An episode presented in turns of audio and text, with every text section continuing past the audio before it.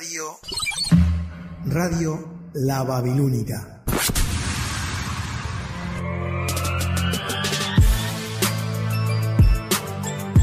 La radio que marca tendencia. Estamos recargados de información, buena onda y como siempre, las mejores canciones las 24 horas. Radio La Babilónica. Existen muchas radios, pero la Babilónica es única. ¿Querés probar? Babilónica. Tu radio, tu compañía. Atención. Faltan 10 segundos. 9, 8, 7, 6, 5, 4, 3, 2, 1 segundo. En las próximas dos horas nos vamos a dedicar a la difícil tarea de opinar en La Noche Boca Arriba, con la participación de Analía Cola, Federico de la Torre y Luis Miseli Couret. Todo lo que miro está mal. Yo sigo pensando por qué será. No me veas loco, soy normal. En este mundo uno más.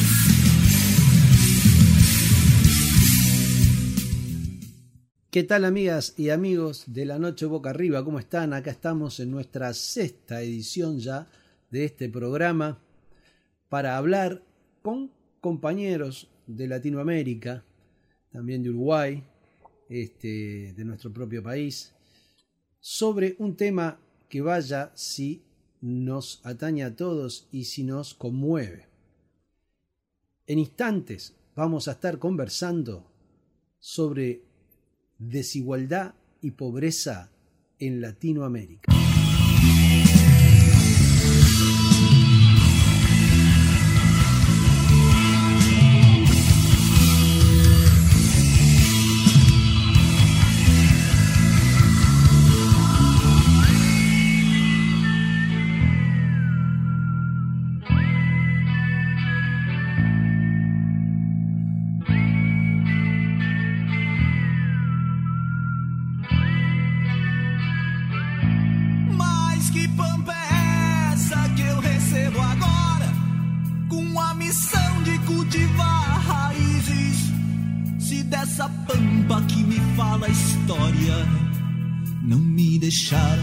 Sequer matizes. Passam as mãos da minha geração. Heranças feitas de fortunas rotas, campos desertos que não geram pão onde a ganância anda de rédeas soltas. Se for preciso, eu volto a secar o dilho por essa pampa que ficou pra trás.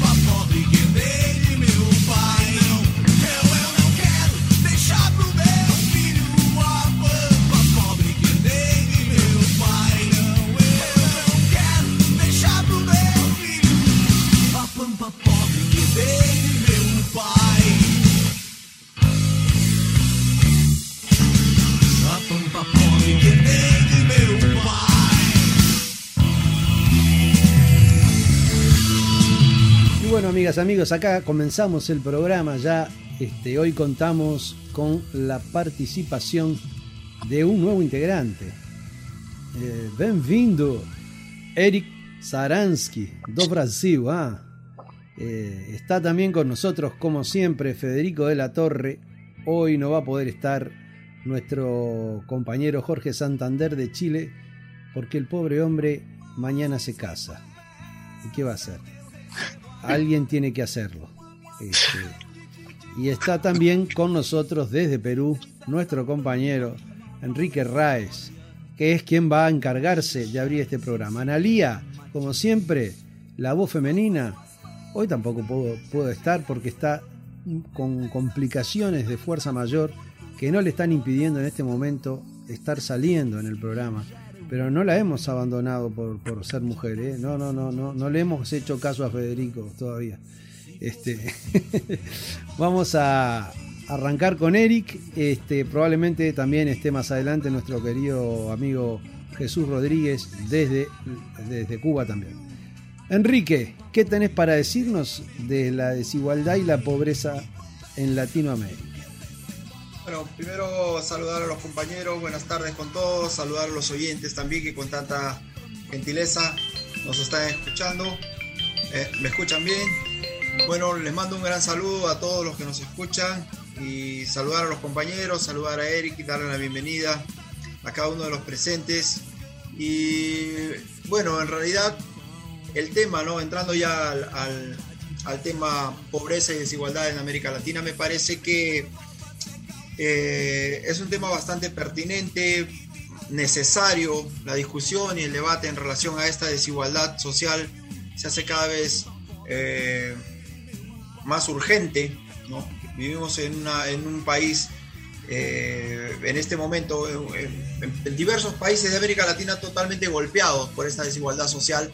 Eh, recordaba yo en algún momento cuando he ido, por ejemplo, ¿no? a Río de Janeiro, ahorita lo quiero citar rápido, Eric, y de repente en algún momento puede mencionarlo mejor.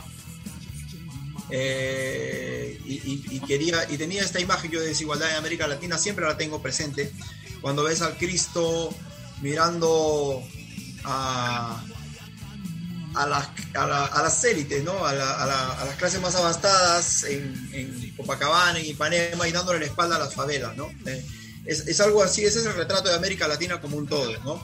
Lo mismo sucede, por ejemplo, aquí en el Perú, yo me encuentro en Lima, donde al lado de un barrio como Miraflores, por ejemplo, tienes eh, a 10 minutos o 15 minutos lugares eh, totalmente eh, descuidados, ¿no?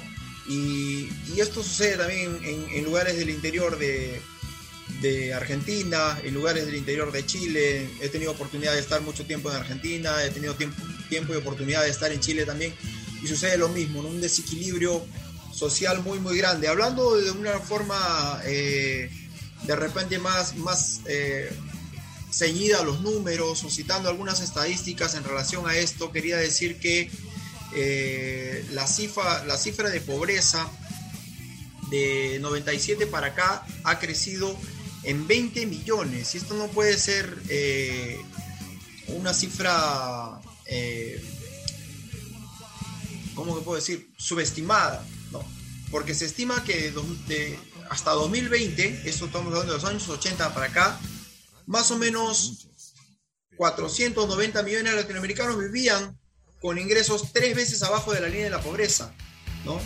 Y esto está totalmente documentado. Las personas que viven en desigualdad social actualmente todavía eh, tienen registros de, de, dentro de esta línea de la pobreza, tienen registros de miseria, que es lo que más preocupa también. Y mientras que tenemos estos registros de miseria, desigualdad, hambre de forma literal y gente que se levanta todos los días pensando qué es lo que va a comer, por el otro lado tenemos personas acumulando riquezas de, eh, en el extranjero, por ejemplo, y de alguna u otra forma eh,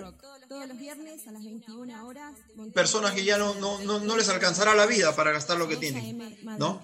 Si es que me entiende. Entonces hay una desigualdad tremenda, me parece una, una crueldad enorme. Me, me, me, imagino yo que el profesor Federico tendrá algunas, algunas cositas que contarnos a ese respecto de forma histórica como él siempre hace, las retrospectivas con, con, tanta con tanta habilidad y con tanta inteligencia, también con tanta sapiencia.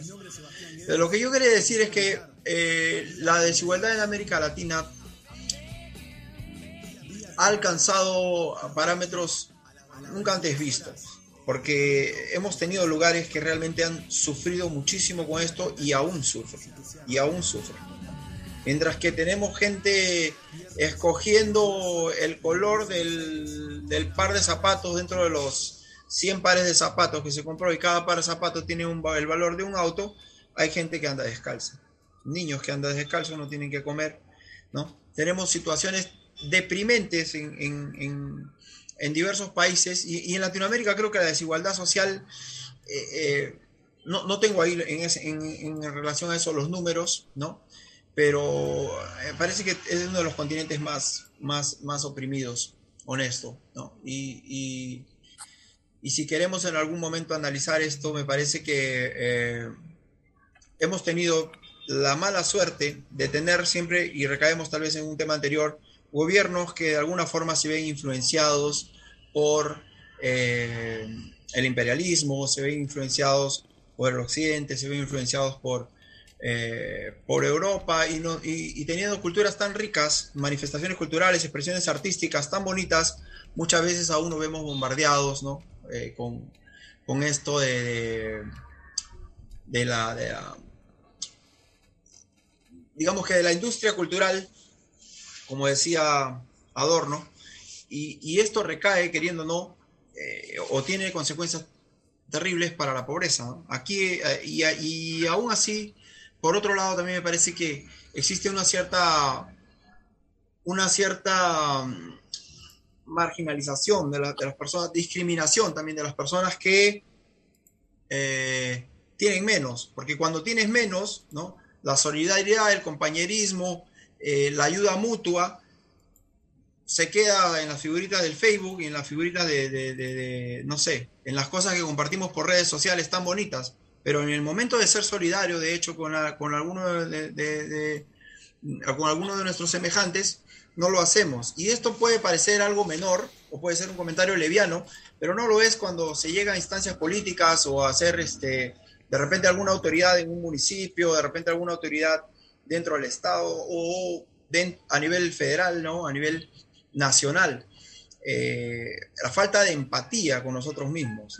Estamos como que hace mucho tiempo con este letargo de que eh, llegando a tener autoridades eh, bastante competentes, siempre al final de la historia se fueron a vivir a Estados Unidos o se fueron a vivir a Francia. Me recuerdo, hablando por ejemplo de, Perú, no recuerdo un presidente peruano que no haya estado en el extranjero viviendo o antes o después, ¿no?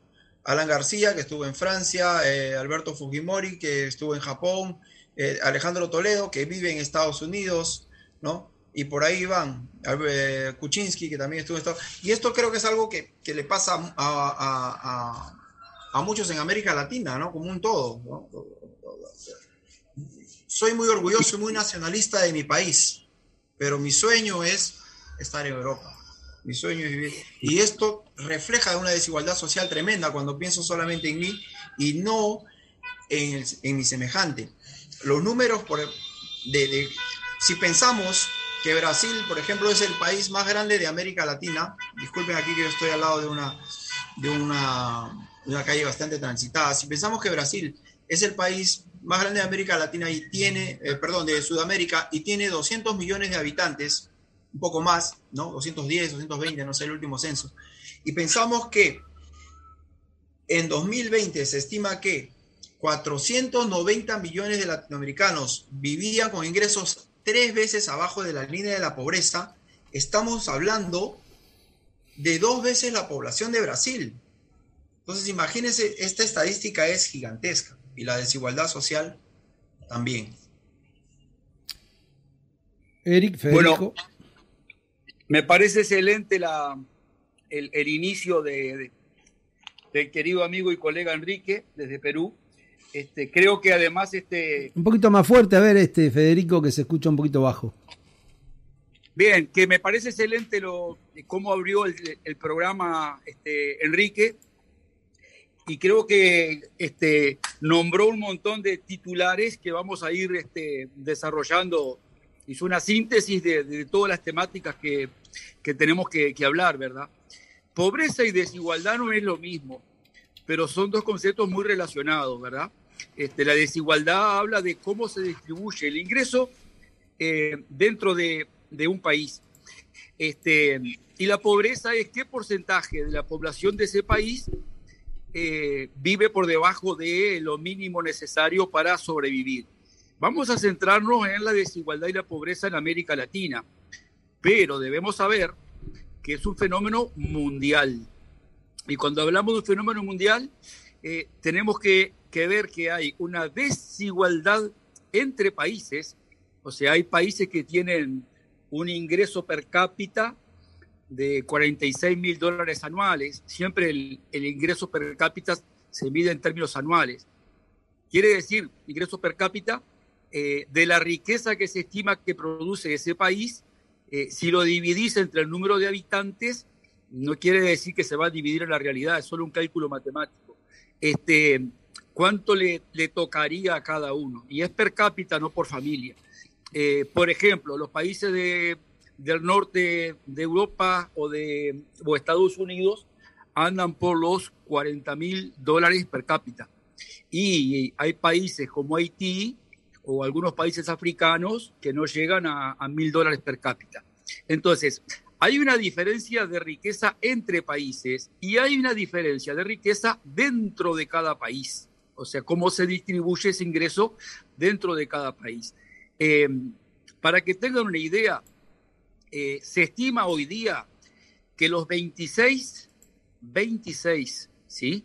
Este, personas que, que caben en un ómnibus o un salón, las 26 personas más ricas del mundo poseen una riqueza igual al 50% de la humanidad, el 50% más pobre. Estamos hablando de 3.500 millones de personas en el mundo, suman entre todos los 3.500 millones la misma cantidad de dinero que tienen 26. ¿sí? Yo te diría, Federico, este, que no son 3.500 millones, la mitad de la población mundial ya anda cerca de los 4.000 millones, porque ya estamos llegando correcto. a los 8.000 millones de personas. ¿eh? Correcto. Y, este, y vamos a centrarnos en América Latina, pero, este, por ejemplo, Estados Unidos, que tiene un altísimo PBI per cápita, se estima en 50 millones de personas que, que viven en la calle. Eh, Hace un mes estuve en, una hermosa ciudad de Brasil, como es Santos, en San Pablo, y bueno, y también veía ese contraste que decía Enrique entre la extrema riqueza y la extrema pobreza. Eh, a veces, bueno, nunca tenemos que dejar de lado las estadísticas, que es el instrumento que tiene la sociología para analizar las sociedades. Y vamos a empezar hablando de un problema mundial que está medido científicamente y, debe ser reconocido por cualquier ciudadano, eh, más allá de que sea de derecha, de izquierda o como piense. Este, luego, eh, donde sí hay diferencias, es cuando empecemos a analizar las causas de esa pobreza y las posibles soluciones a esa pobreza. Ahí sí empieza este, la parte subjetiva o de debate ideológico. Pero, ante que nada, eh, que todos los oyentes entiendan de que no es un problema inventado por gente que, este, que quiere revolucionar al mundo, es un problema real, asumido y, medido. Este, y eh, también dentro de, ese enfoque científico de, de, la pobreza y la desigualdad, ya existe un consenso entre los sociólogos y especialistas de todo el mundo que la pandemia habría agravado y va a continuar agravando eh, el tema de pobreza y desigualdad. O sea que vamos a salir de la pandemia con más desocupados, con más desigualdad social, con muchos más pobres eh, que cuando que hace dos años atrás. Pero la anécdota de Santos, este, eh, a mí me encantan los músicos callejeros, este, me, apasiona. Y, y, una cosa que me conmovió en, en Santos es un, un, anciano que estaba tocando el, el, acordeón, hermoso además como lo tocaba, y en vez de un cartel que dijera este, una monedita por, faro, por favor, este, el cartel que puso este señor que tenía su, su gorra para recibir las moneditas era una pregunta este, muy simple pero que me conmovió, que decía, ¿será que hoy voy a almorzar? Este, y bueno, este, me gustaría, acabo de hacer una anécdota de Brasil, que tuve la suerte de visitarlo hace poco, pero como decía Luis, tenemos un compañero nuevo, que es Eric, ¿sí? que va a hacer el esfuerzo de hablar español, este, que quisiera pasarle la palabra a él, si te parece, Luis. Sí, cómo no. Eric, adelante. Buenas tardes a todos los ouvintes de la radio babilónica en todo Uruguay, en todo Brasil, en toda Latinoamérica. Eh, voy a presentarme eh, rapidamente, compañeros, eh, colegas aquí presentes. ¿Me oyen bien? Sí, sí. Sí. Sí, se escucha muy bien, Eric. Gracias.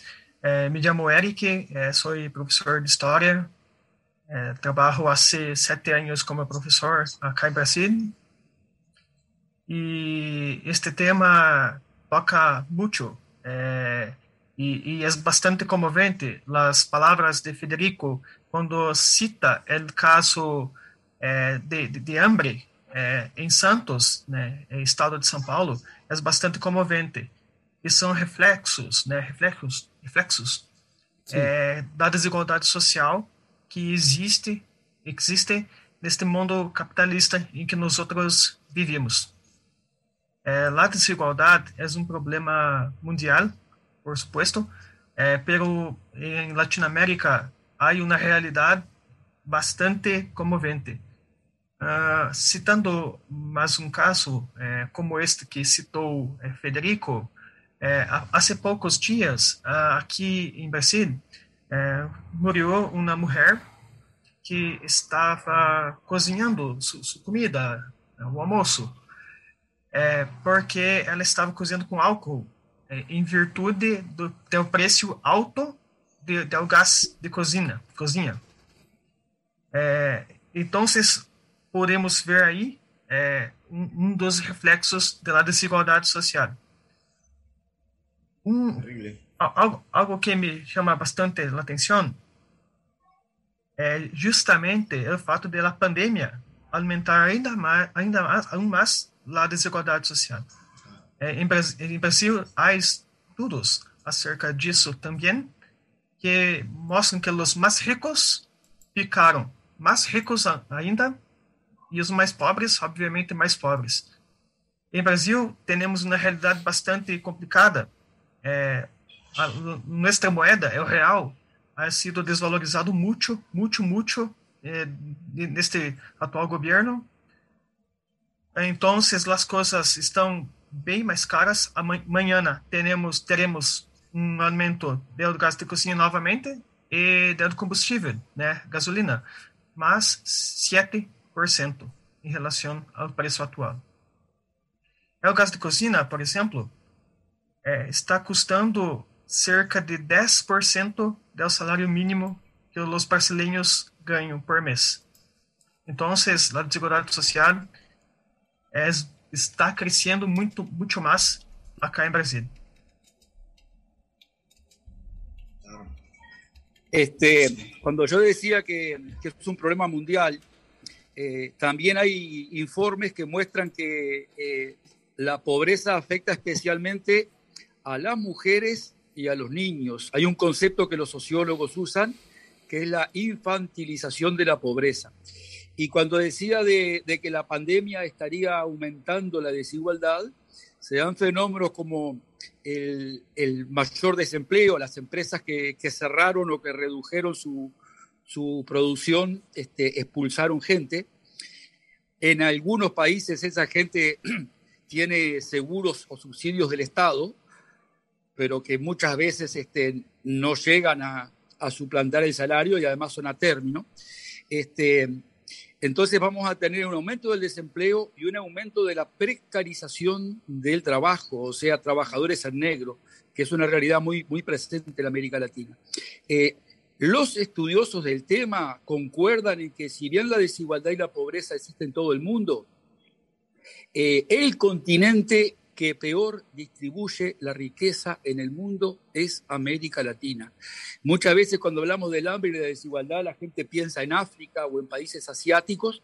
Eh, hay consenso eh, que, el, que, el, continente que peor reparte su riqueza este, es América Latina. Y otro dato que quería dar, porque es un tema que se va agravando, y quienes escucharon el programa anterior en que hablábamos de democracia y derechos humanos, eh, una de las, de las cosas que yo quería plantear en este programa eh, es el vínculo entre democracia y desigualdad. O sea, hasta qué punto puede mantenerse una democracia.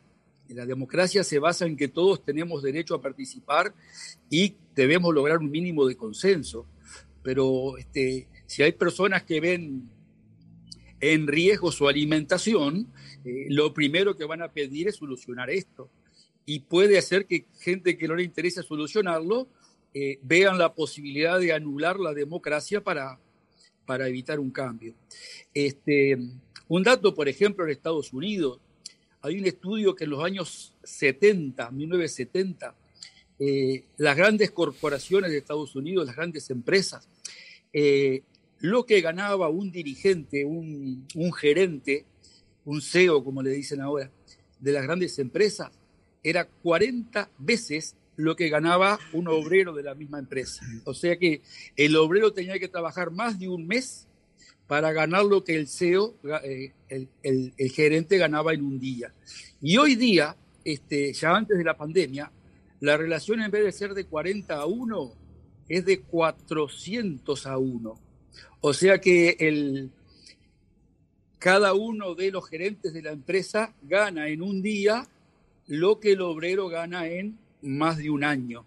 Este, otro fenómeno de la pandemia que, ha agravado y va a seguir agravando la, eh, la desigualdad eh, es que las empresas más pequeñas, lo que llamamos pymes, y esto es un fenómeno que yo lo vi en Brasil hablando justamente con, gente del mundo empresarial, este, las empresas más débiles de, pequeños empresarios de clase media eh, no sobrevivieron a la pandemia.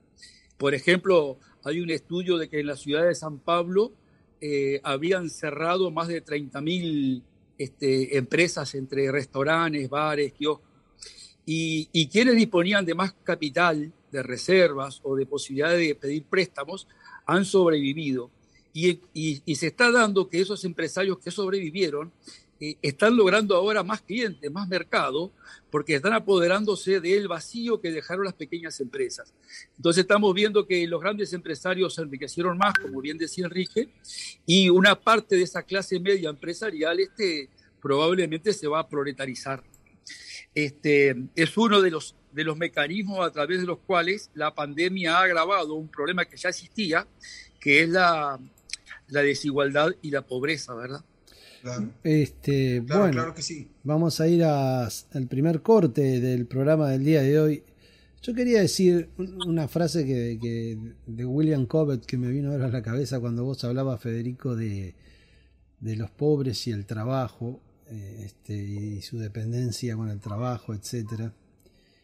Eh, y con eso nos vamos a la pausa. Eh, ser pobre y ser independiente es prácticamente imposible, decía William Cobbett.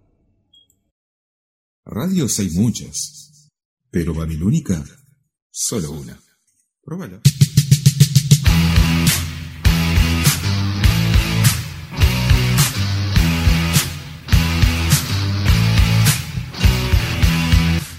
Hola, soy Betina Esteves y te invito a que me acompañes en Mujeres en Rock. Todos los viernes a las 21 horas, el rock tiene voz de mujer. Mujeres en Rock, acá en la Babilónica Radio. Si no nos vemos, nos escuchamos.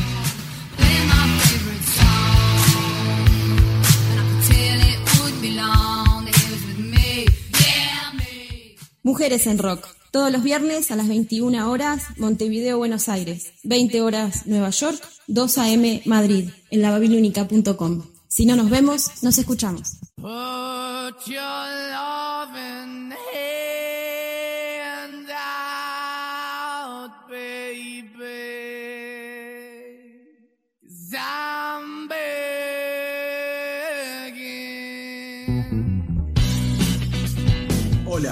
Mi nombre es Sebastián Guedes y te quiero invitar a Día 32.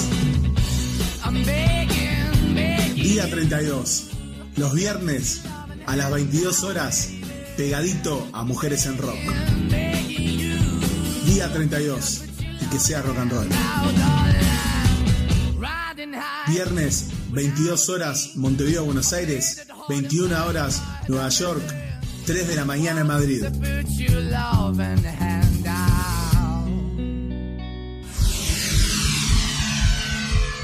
En tu vida,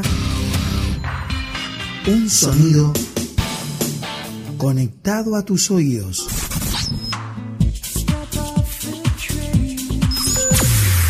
Somos el túnel del tiempo.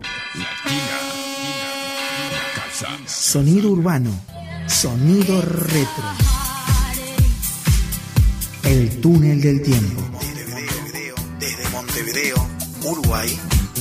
Los jueves, 20, 20 horas. El túnel del tiempo. Hola, soy Polo Medina y junto a Gerardo Brañas te quiero invitar a que conozcas la otra historia de los Beatles. Te contaremos todo lo que no sabes y siempre quisiste saber sobre los genios de Liverpool. Estamos todos los sábados a las 19 horas en la Babilónica Radio. Si no nos vemos, nos escuchamos.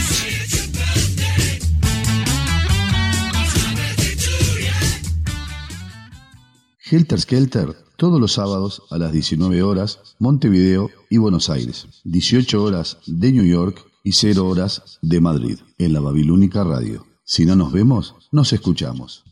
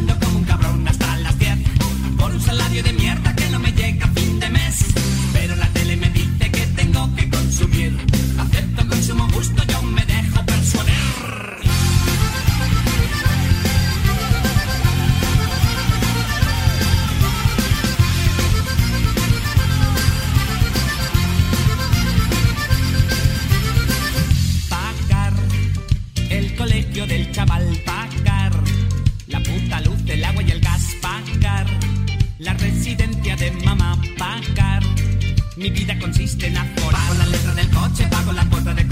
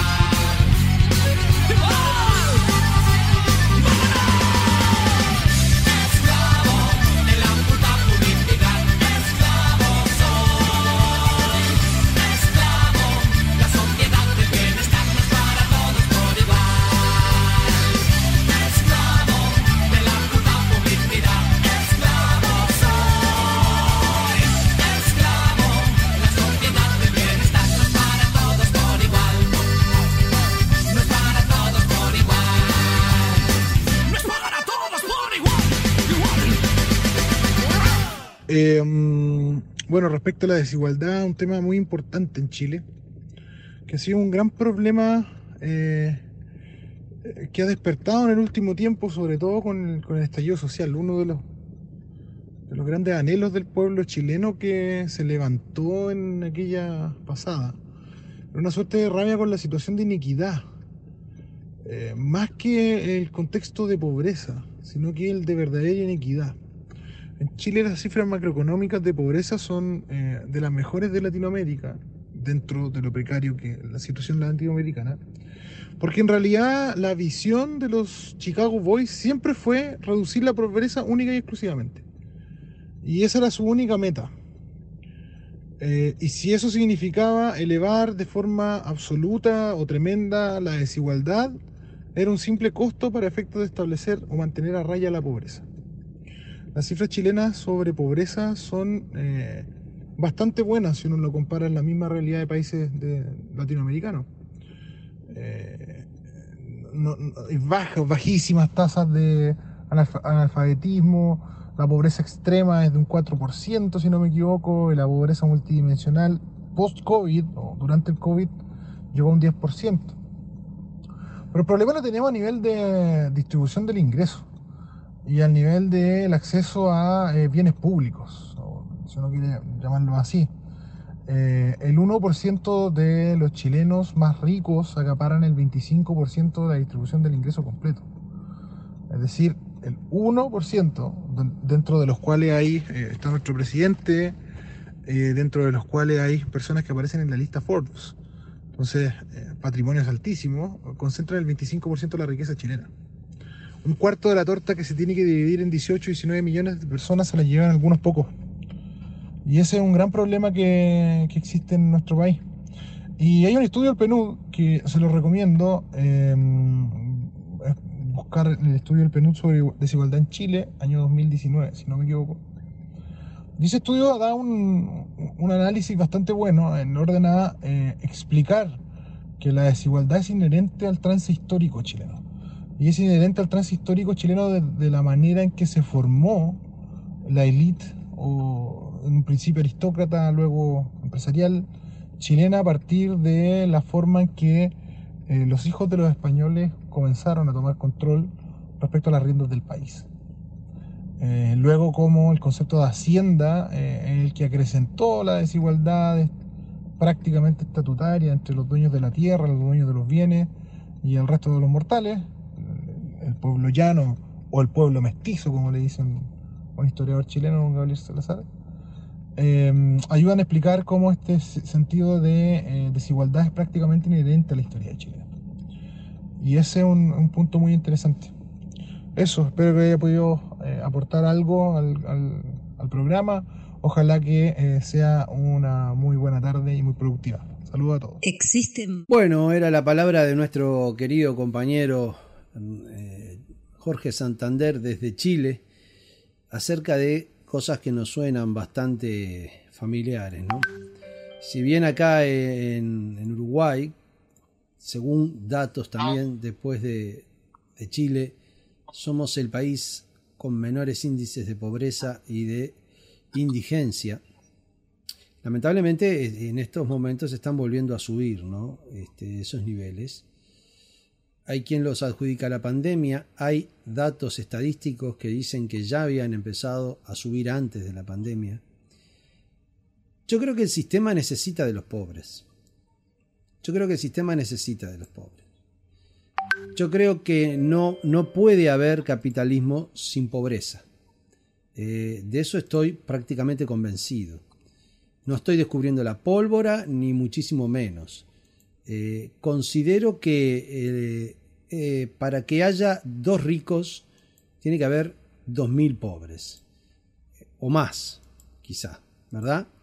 Eh, la pobreza, nosotros la, adjudicamos muchas veces, muchas veces, no nosotros, pero quizás se la adjudica muchas veces o se equipara muchas veces a vagancia. ¿no? El capitalismo intenta decir, ah, son pobres porque no hicieron nada por ellos, son pobres porque no supieron aprovechar las oportunidades, son pobres porque no, no quisieron terminar de estudiar, en Uruguay nos jactamos de tener una educación pública este, muy beneficiosa, que no es tan pública tampoco, porque los materiales hay que conseguirlos y sobre todo a nivel universitario hay que tratar de, fotocopiar por lo menos miles de páginas. ¿eh? Eh, en nuestro gobierno pasado, en esos, los 15 años de gobernó la izquierda en Uruguay, 54.000 familias lograron acceder por primera vez en la historia a la universidad. Estamos hablando de un país que ya tiene casi dos siglos de historia. La meritocracia, que no se nos puede escapar de esta conversación. Son pobres porque no hicieron, y el que no es pobre es porque hace. Yo me mato todo el día trabajando, para que después venga el Estado a pedirme para darle a este vago que no quiere hacer. Esto yo lo escuché acá, lo escuché en la Argentina, lo escuché eh, eh, también en Chile, eh, de gente, no en Chile, pero sí de chilenos. parece ser como que el pobre no es un ciudadano. Por otro lado, a veces los gobiernos hablan de la plata de los peruanos, la plata de los uruguayos. Yo tengo que administrar bien la plata de los uruguayos, la plata de los argentinos, la plata de los peruanos, de los chilenos. Pero, ¿es de verdad de los chilenos, de los peruanos y de los argentinos el dinero? ¿O es un dinero de determinados argentinos, uruguayos, peruanos, chilenos?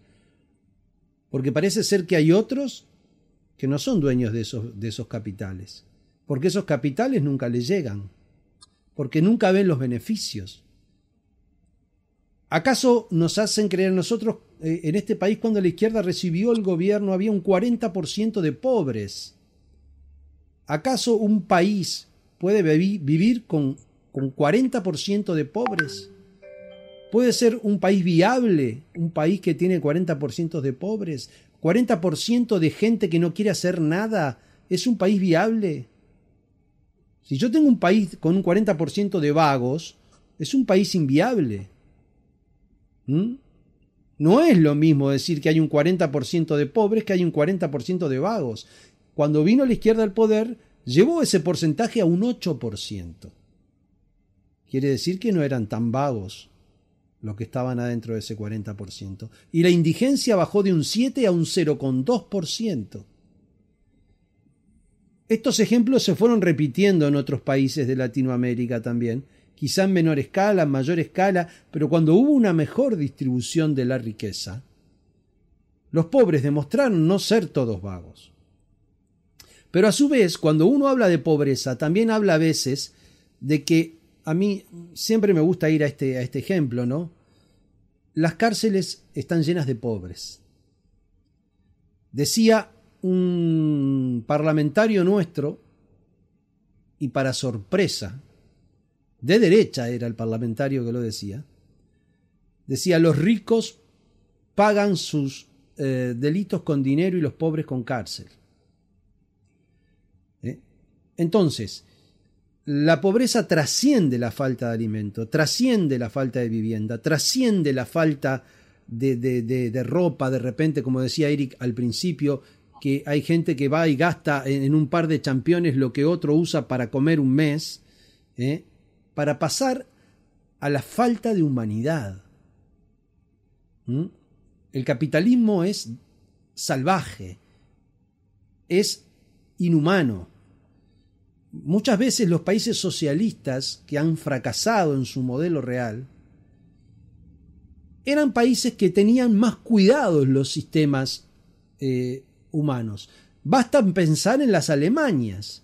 ¿Qué sucedió cuando cae el muro de Berlín? Alemania Oriental se llena de droga, de delincuencia, de alcohol, de deudas, de tarjetas de crédito que no conocían, su moneda cae estrepitosamente, ¿Qué pasa en Alemania Occidental? Empieza a haber emigración de cerebros hacia Alemania Occidental. O sea, mientras que Alemania Oriental baja los niveles culturales, Alemania Occidental los empieza a subir. O sea, eh, quizá esto sea, es un tema político, sin ninguna duda, ¿no? Pero las atrocidades y las barbaries más grandes las comete en el campo de lo humano. Por ahí quiero ir dejando por ahora la participación. ¿Quién quiere continuar? Enrique. Eh, Eric, sí. Eric. Enrique, Eric. Me parece importantísimo, Luis. Me, me parece perfecta tu, tu- tu colocación, porque es exactamente eh, eh, en relación a lo primero que decías, ¿no? De justamente esta desigualdad eh, de, de 2 para 2000, por ejemplo, que me hace pensar en innumerables situaciones en relación a esto y también eh, recordaba yo que es muy ingenuo, es muy ingenuo esperar que las clases dominantes, ¿no? Eh, de alguna forma quieran un pueblo educado, ¿no? Creo que pasa por, una, por un proceso educativo también esto, ¿no? Eh, para, las, para las élites es bastante interesante que se desarrolle una forma de educación que sea, y lo hemos, lo hemos, lo hemos discutido en algún momento con Eric, eh, una forma de educación que sea Hola Luis. encaminada al trabajo, encaminada a la mano de obra barata, encaminada a- al mercado como un todo, ¿no? Y esto eh, hace que algunas injusticias sociales no sean vistas de manera crítica o no sean vistas o analizadas de manera crítica como realmente deberían eh, en toda América Latina, en fin. Y por otro lado, estas desigualdades estru- estructurales que caracterizan las sociedades latinoamericanas nos llevan a altos niveles de informalidad. Yo realmente desconozco los niveles de informalidad que existen en Uruguay o que existen eh, en, eh, de repente, algunos otros países de América Latina, ¿no? Saludando ya a Jesús en Cuba, que ahora nos está acompañando Jesús desde Cuba, pero y conozco bien los niveles de informalidad en Brasil por haber vivido allá y, y los que hay aquí en Perú. De repente Eric puede, puede también hablarnos un poco de esto, pero esta cuestión de los niveles de informalidad, la desprotección social que hay, la injusticia en relación a la, la división sexual del trabajo y de la organización, de la forma como está esto estructurado dentro de, de- de- de los diversos países de América Latina, hacen con que realmente tengamos impactos de pobreza eh, ¿no? terribles. No podemos olvidarnos también, compañeros, de las áreas rurales, de los lugares más alejados, ¿no? Porque eh, vivimos de repente, eh, en mi caso, la realidad capitalina, aquí de Lima, donde la realidad social es bastante diferente de la realidad social que se vive en el interior del Perú, ¿no? Como también sucede eh, eh, en el caso de Brasil, de repente el sur con el nordeste, ¿no? Hay un contraste social muy grande también, ¿no? O, o en el Uruguay, no, no, no, no estoy muy seguro de, de cómo esto se organiza de manera regional, de repente me pueden contar un poco también ustedes. Ahora, muy claro que las, que las áreas rurales sufren muchísimo. Me parece que Federico en algún momento hablaba de niñas y niños que también sufren con esto. Me parece, y estoy completamente seguro en esta afirmación, que indígenas y afrodescendientes sufren muchísimo con esta desigualdad social, cada vez más los oprime, son poblaciones con niveles educativos bajísimos, porque esto es lo que les interesa a las élites. El ingreso cada vez menor, una protección social que la verdad no existe, ¿no? ¿no?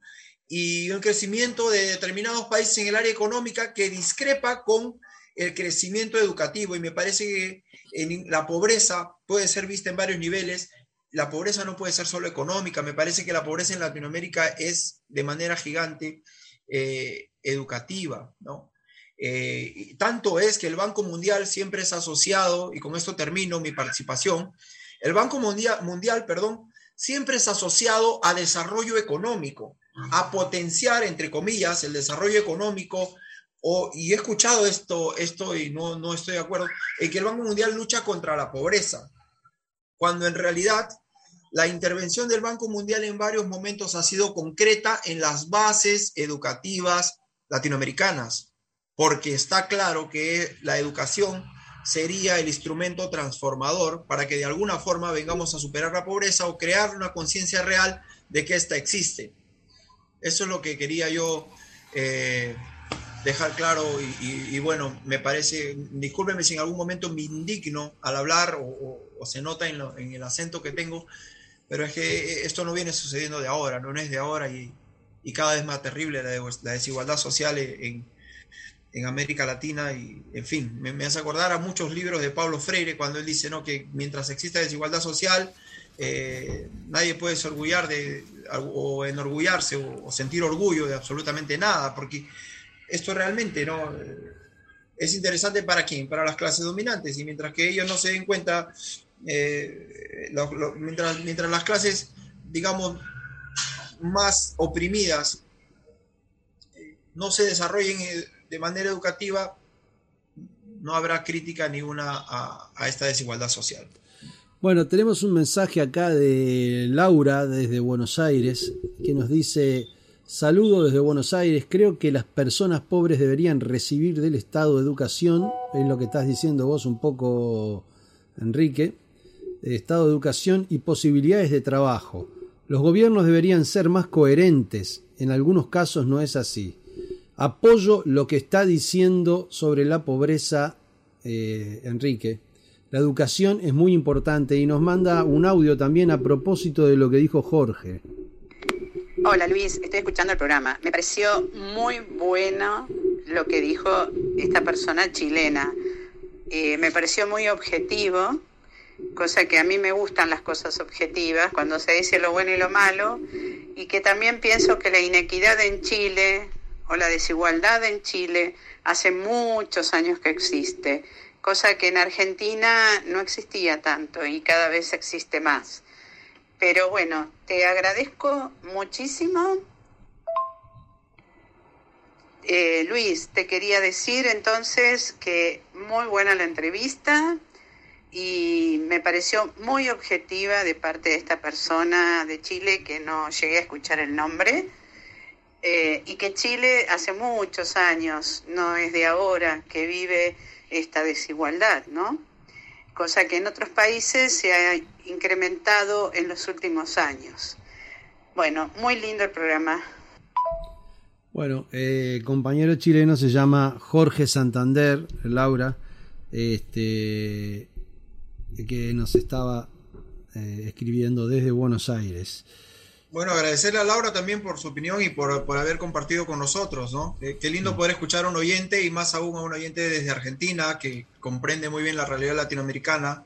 Gracias por, por haber eh, participado. Eh, una pena que Jorge no esté en este momento con nosotros, pero, pero muy bien también por, por, la participación y incentivar de repente a los oyentes a que participen, a que puedan conversar con, con nosotros, con Luis, ¿no? Bueno, yo los invito a hacer otra pausa y cuando volvemos seguimos conversando. Ahora se nos unió el amigo Jesús Pérez desde Cuba. ¿Cómo está Jesús? Bien, ¿y tú? Bien, bien, bien. Nos vamos a la pausa y ahora somos un quinteto ya. Existen varias radios, pero la babilónica es única. Proba.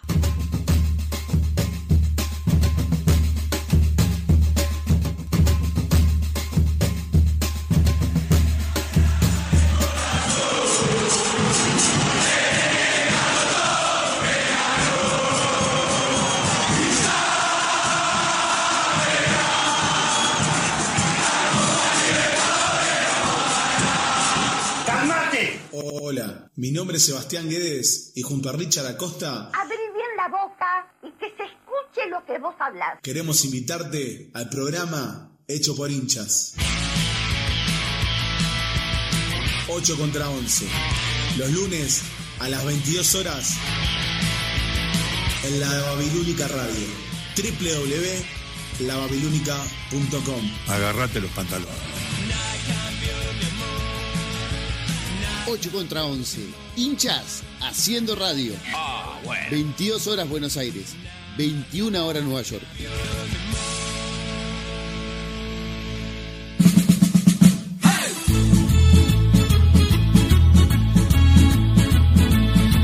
Hay gente que lo intenta muchas veces Para nosotros, este es el último intento. Luis Miseli y Jorge Melgarejo te esperan todos los sábados de 20 a 22 horas para compartir lo que tengan a mano. Aquí, en Babilónica Radio. Si no nos vemos, nos escuchamos. El último intento, todos los sábados a las 20 horas de Montevideo y Buenos Aires, a las 19 horas de New York y a la 1 de la madrugada de Madrid, por www.lababilúnica.com. La Babilónica tiene una puerta que abrimos poco, la puerta del cuarto del fondo, porque ahí guardamos todo lo que no queremos que se escuche. Te esperamos todos los domingos a las 22.30 horas por Babilónica Radio. Si no nos vemos, nos escuchamos.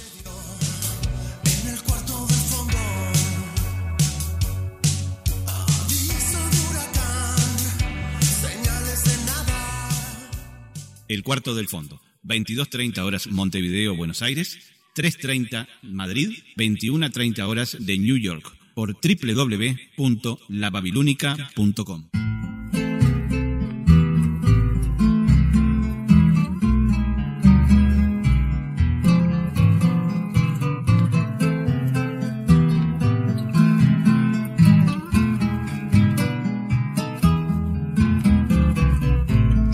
los ojos al Joaquín y de puro bueno me decía,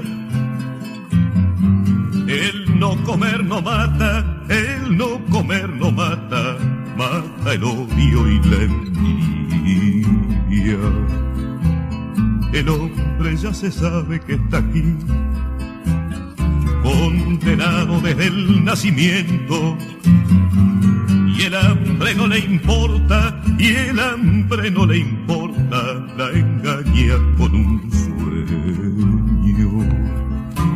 Pobre Joaquín, pobre Joaquín, en medio del silencio.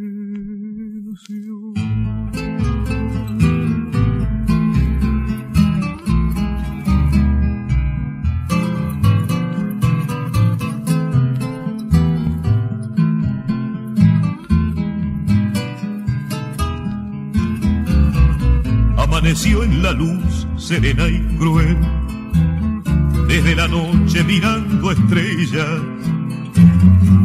y las manos vacías, y las manos vacías, vueltas hacia la tierra.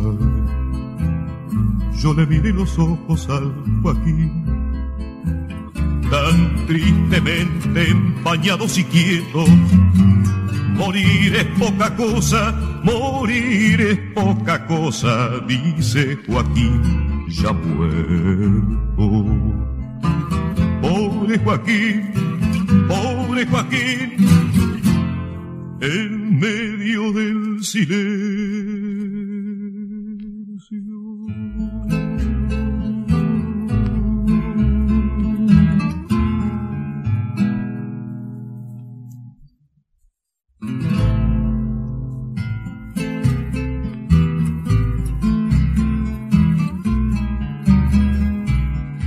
Volvemos con la noche boca arriba y vamos a escuchar ahora un poquito a nuestro representante de Brasil, a Eric, que quería falar alguna cosa.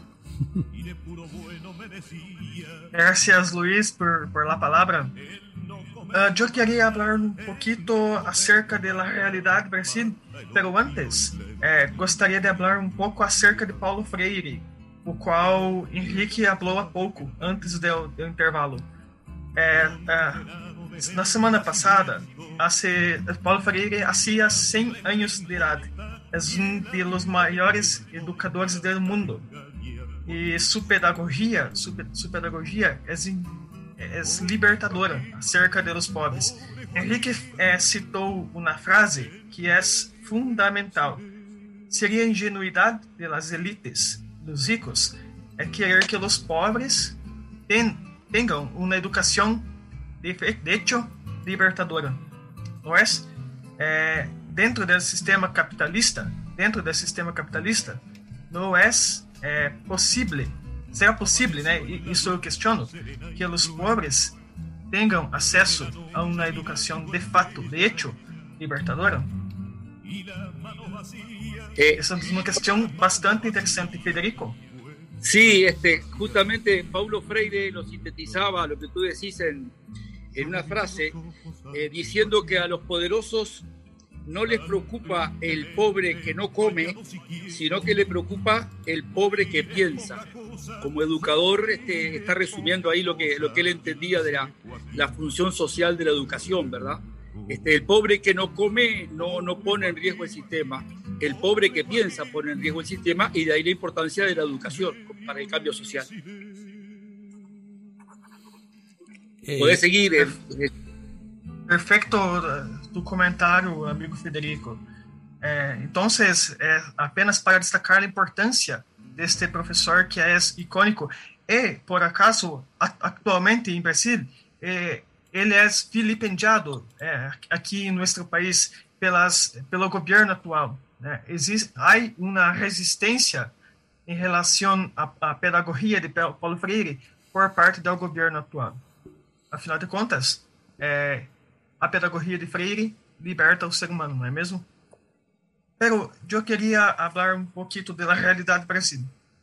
É, nós outros falamos acerca de la desigualdade e da pobreza é um dado bastante interessante neste, nesse contexto todo.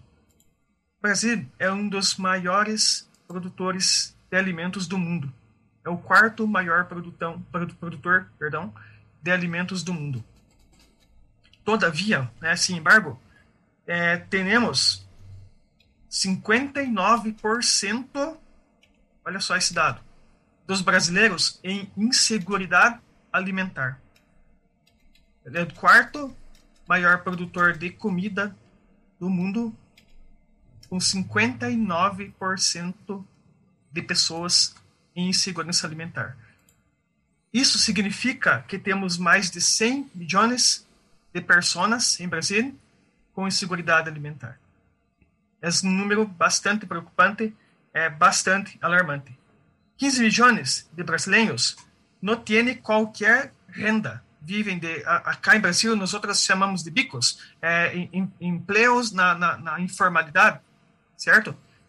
33 milhões de brasileiros vivem desse formato. Detalhe: a nossa economia é a 13 terceira maior do mundo. Adianta termos uma economia é, entre, entre os primeiros países do mundo se, no entanto, não distribuímos existe um problema histórico no Brasil. Existe né, uma questão de, de, de histórica no Brasil, das elites que comandam nosso país. Não esqueçamos, ah, os ouvintes de, da, da Rádio Babilônica, que Brasil é um país forjado na escravidão, não é? E isso certamente traz alguns reflexos é, para a contemporaneidade, certo? Então, é uma, uma permanência da história do Brasil esse contexto todo, certo? Hoje nós temos um desenvolvimento, um desenvolvimento bastante grande do agronegócio no país, que se beneficia totalmente da política cambial do ministro Paulo Guedes, por exemplo, aqui no Brasil, desse aumento nefasto do dólar, que inclusive recentemente é, temos, é, temos que é, o próprio Paulo Guedes possui offshores é, em paraísos fiscais e ele, ele mesmo pessoalmente se beneficia desse aumento do dólar né, em, no, em nosso país. Então, toda essa questão que envolve é, é o capitalismo é bastante danosa é, para o Brasil e para a realidade do nosso país é como um todo. Para, para, para encerrar é, minha fala neste momento, gostaria de comentar acerca dos dados do, do Índice de Desenvolvimento, Desenvolvimento é, Humano. O Brasil, recentemente, perdeu cinco posições no quadro geral né, do Índice de Desenvolvimento Humano. Nós estamos na posição de número 84. Falando em América Latina, estamos atrás de Chile, Argentina, Uruguai e Colômbia. Então, a situação do Brasil é bastante alarmante. Bueno, antes de darle paso a Jesús o a Federico, quiero tirar algunas líneas de comunicación. Eh, nuestro teléfono es el 098-550-757 y si quieren comunicarse desde el exterior, lo tienen que hacer haciendo la siguiente marcación, más 598 98 550 757. Queremos agradecer también a los oyentes que están escuchando este programa, por supuesto desde Uruguay, de Estados Unidos, de Inglaterra, de Argentina. Están escuchando también este programa de Perú, están escuchando también desde Brasil, lo están escuchando desde Tailandia, aunque parezca mentira, compañeros. Están escuchando de Tailandia también este programa. Nos están escuchando de Chile. Nos están escuchando eh, gente de Japón y de China. No sé lo que entenderá esta gente, pero bueno. Y por último, tenemos que decir que nos escuchan también desde Alemania eh, en el día de hoy. Queremos agradecer a todos esos oyentes y por supuesto que sigan enganchados a la Babilónica y a la Noche Boca Arriba. ¿Quién sigue, Federico o Jesús? Jesús, oye, ¿qué tal? ¿Cómo están? ¿Cómo te va, Jesús? La voz de Cuba acá. Eh, yo estaba oyendo el, el programa, eh, verdad que todo lo que ustedes están hablando ahí, eso yo lo he consumido en libros, no lo he vivido en propia carne, así tan crudo, porque ustedes viven en el tercer mundo. Yo vengo también de un país del tercer mundo, pero que esos problemas relativamente los ha resuelto con el bloqueo que tenemos, porque tenemos un bloqueo de los Estados Unidos super férreo, super férreo, con 240 medidas que tomó Trump y que las continúa Biden. Pero con todo y eso, la pobreza en Cuba no es tan así como la, como la que ustedes han contado hoy, tan cruda la, la, realidad. En mi país no hay niños en la calle pidiendo limosna, ni, ni limpiando cristales de carros, ni, ni, limpiando zapatos a los adultos.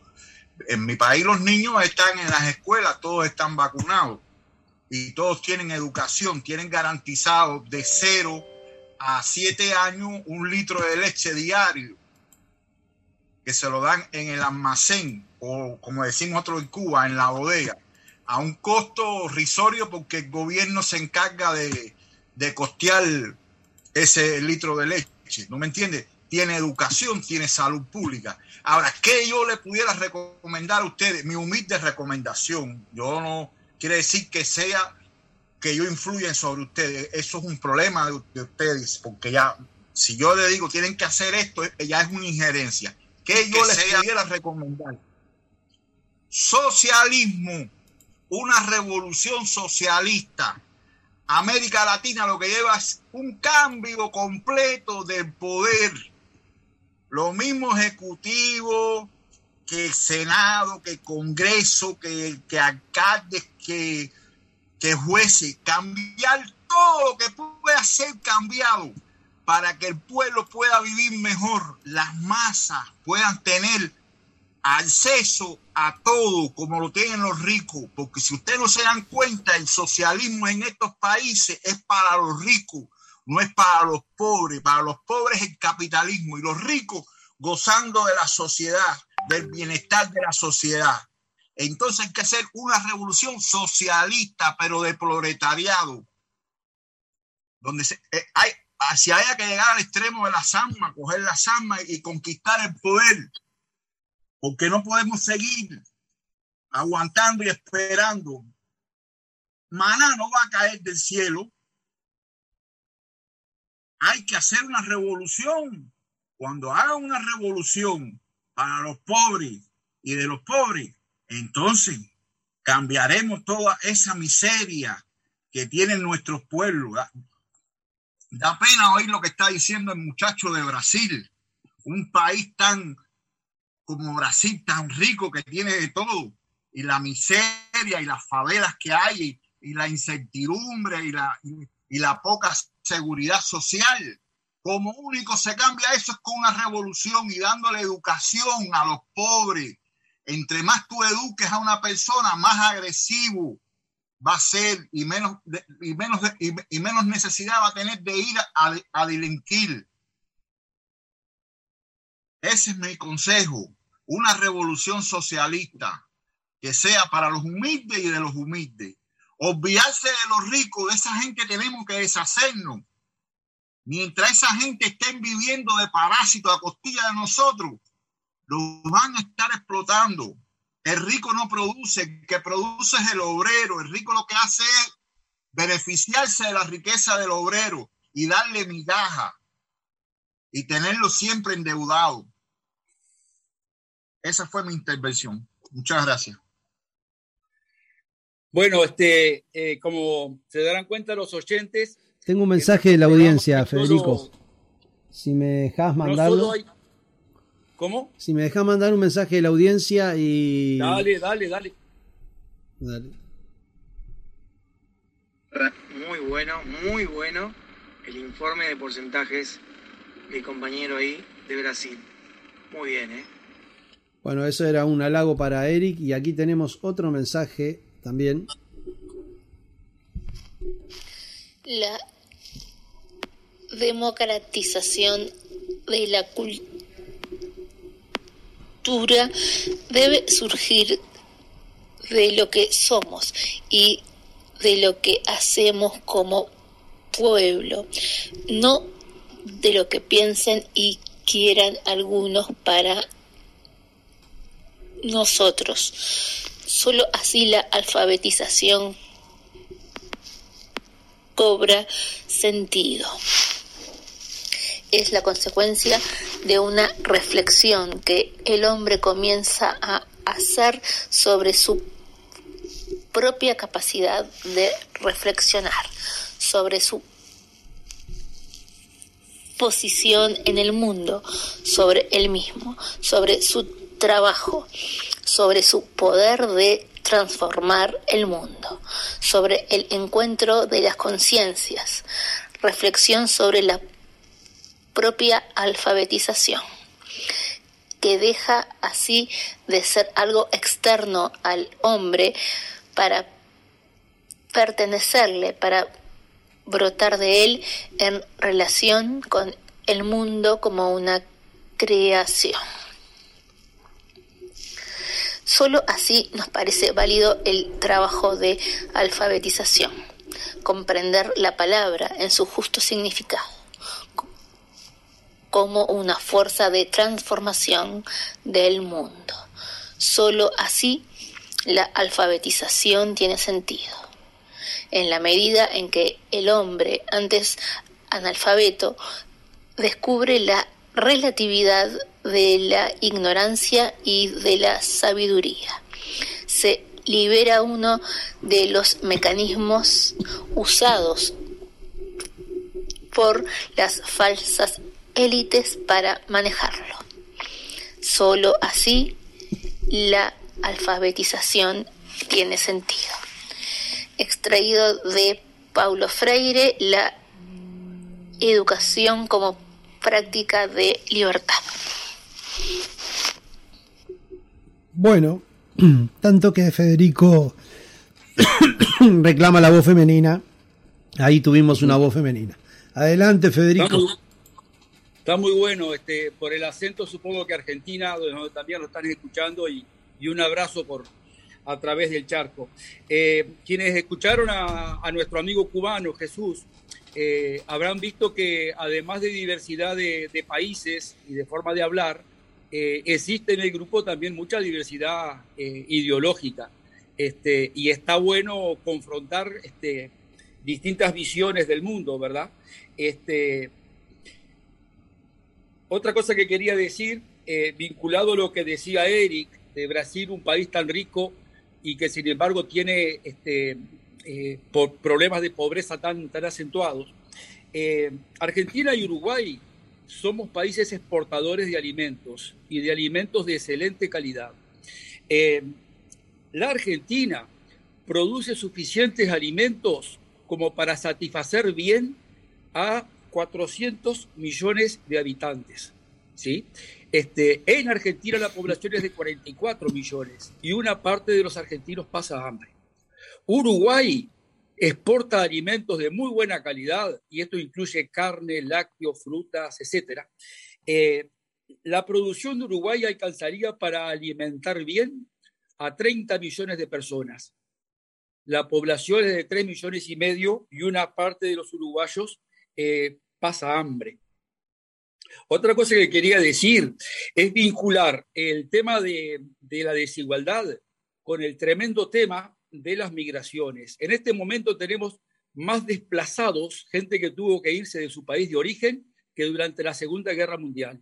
Eh, el drama de los africanos o, o, musulmanes que quieren cruzar el Mediterráneo y se ahogan en el intento todos los días, el drama de los latinoamericanos, especialmente de Centroamérica, ahora también de Haití, que quieren entrar a Estados Unidos y terminan en prácticamente campos de concentración. Eh, y ahí aparecen las voces ultranacionalistas y patrióticas que dicen que están contra el inmigrante, y es una gran hipocresía, porque en realidad si el inmigrante es un futbolista exitoso o si viene con, con su bolsillo lleno de dólares para invertir o para hacer turismo, son muy bienvenidos. Entonces, este, lo que molesta es el inmigrante pobre, o sea, es aporofobia, es odio al pobre. Eh, y en lugar de, de poner muros como Trump o de poner vallas o de cazarlos como si fueran animales, eh, lo que debería hacerse es que en sus países de orígenes dejar de explotar los países de orígenes, por ejemplo Honduras, por ejemplo el norte de África, dejar de destruirlos como se les ha bombardeado eh, y lograr que en esos países haya condiciones de vida y de trabajo, con eso se evitaría realmente en forma humana y democrática el tema de las, de las migraciones. Eh, yo quería nombrar a, dos excelentes libros este, uno es de un argentino llamado Martín Caparrós, que se llama El hambre. Y él hace un análisis de, recorrió todos los continentes y entrevistó in situ a gente que pasa hambre. Se estima que en el mundo hoy uno de cada ocho millones de habitantes, perdón, uno de cada ocho habitantes eh, tiene inseguridad alimentaria o pasa hambre. Eh, y una de las cosas que agravó esto son los biocombustibles, o sea, eh, alimentos usados no para solucionar el problema del hambre, sino para usarlo de, combustible. Los granos necesarios para llenar un tanque de gasolina permitirían a una familia comer todo un año. Entonces, ese alimento que se está usando en forma consumista y no en forma humana. Otra cosa que quería decir, el otro libro es de la británica Rosemary Thorpe. Rosemary Thorpe, que tuve el gusto de conocerla, es una británica especializada en América Latina. Y ella este, especialmente eh, ha investigado el tema de por qué América Latina es tan desigual. Y, y lo explicaba de la siguiente forma. Dice, eh, en América Latina no hay una desigualdad, sino que hay muchas desigualdades sumadas. ¿sí? Y esto también lo, lo decía Eric y lo decía Jorge desde, desde Chile. Eh, el, el, primer origen histórico de la desigualdad fue la conquista europea. La conquista fue un proceso muy violento en que el europeo de piel blanca sometió a los indígenas y luego trajo sometidos a los esclavizados de África, que a veces cometemos el error de decir los esclavos, no, no, no son esclavos, son seres humanos esclavizados. Y la forma en que el conquistador eh, trató de legitimar eh, su, su, crimen de conquistar, y ojo que yo como hombre blanco soy descendiente de los conquistadores, ¿verdad? Aunque me, identif me identifique con los conquistados, este, mi, mi piel blanca me, me, delata como descendiente de los conquistadores. Eh, con el hecho de la conquista aparece otra desigualdad que es el racismo. Eh, y es un drama que tiene América Latina porque mientras que en Europa, se, una vez que se proclama la igualdad de derechos, tú no distinguís al nieto de un campesino del nieto de un príncipe, por ahí lo podés distinguir por la vestimenta o algo así. En América Latina, lamentablemente hasta el día de hoy, llevamos impreso en el rostro cuál es nuestro origen, ¿verdad? Este, se habla de, una pigmentocracia, de que cuanto más oscura es tu piel, más discriminado vas a ser. Eh, otra desigualdad, dice Rosmarie Torp, por supuesto la desigualdad económica, que es la más visible, pero hay muchas otras. Por ejemplo, la desigualdad de género. Eh, so, somos sociedades machistas y, tenemos que una mitad de la población eh, ejerce dominio sobre la otra mitad que, que, serían las mujeres. Lástima que no está Analía para que nos abunde en esto. Otra desigualdad tiene que ver con eh, el lugar geográfico en que naciste o vivís. Eh, si naciste en la capital, tenés más privilegios que la persona que con tu mismo recurso económico nació en, en el interior. Y dentro de cada una de las ciudades o provincias, también. Este, quien nació en el centro tiene más acceso a bienes públicos, a universidades, etcétera, que quien nació en, en, los barrios. Y a veces sabemos en Uruguay, por ejemplo, ser del borro, como dicen. Eh, el lugar en que vivís muchas veces te, te posiciona ante, ante la gente este, en forma mejor o, peor. Entonces dice Romaritor, eh, no es una desigualdad, son varias desigualdades, que pasa por el color de la piel, pasa por tu localización geográfica, pasa por tu género, este, por el acceso a la educación. Este, creo que es muy interesante este libro de, de Rosmarie. Y bueno, este, tengo algunas cosas más para decir, pero creo que le paso la palabra, no sé si, si a Eric o a, o Enrique. Enrique.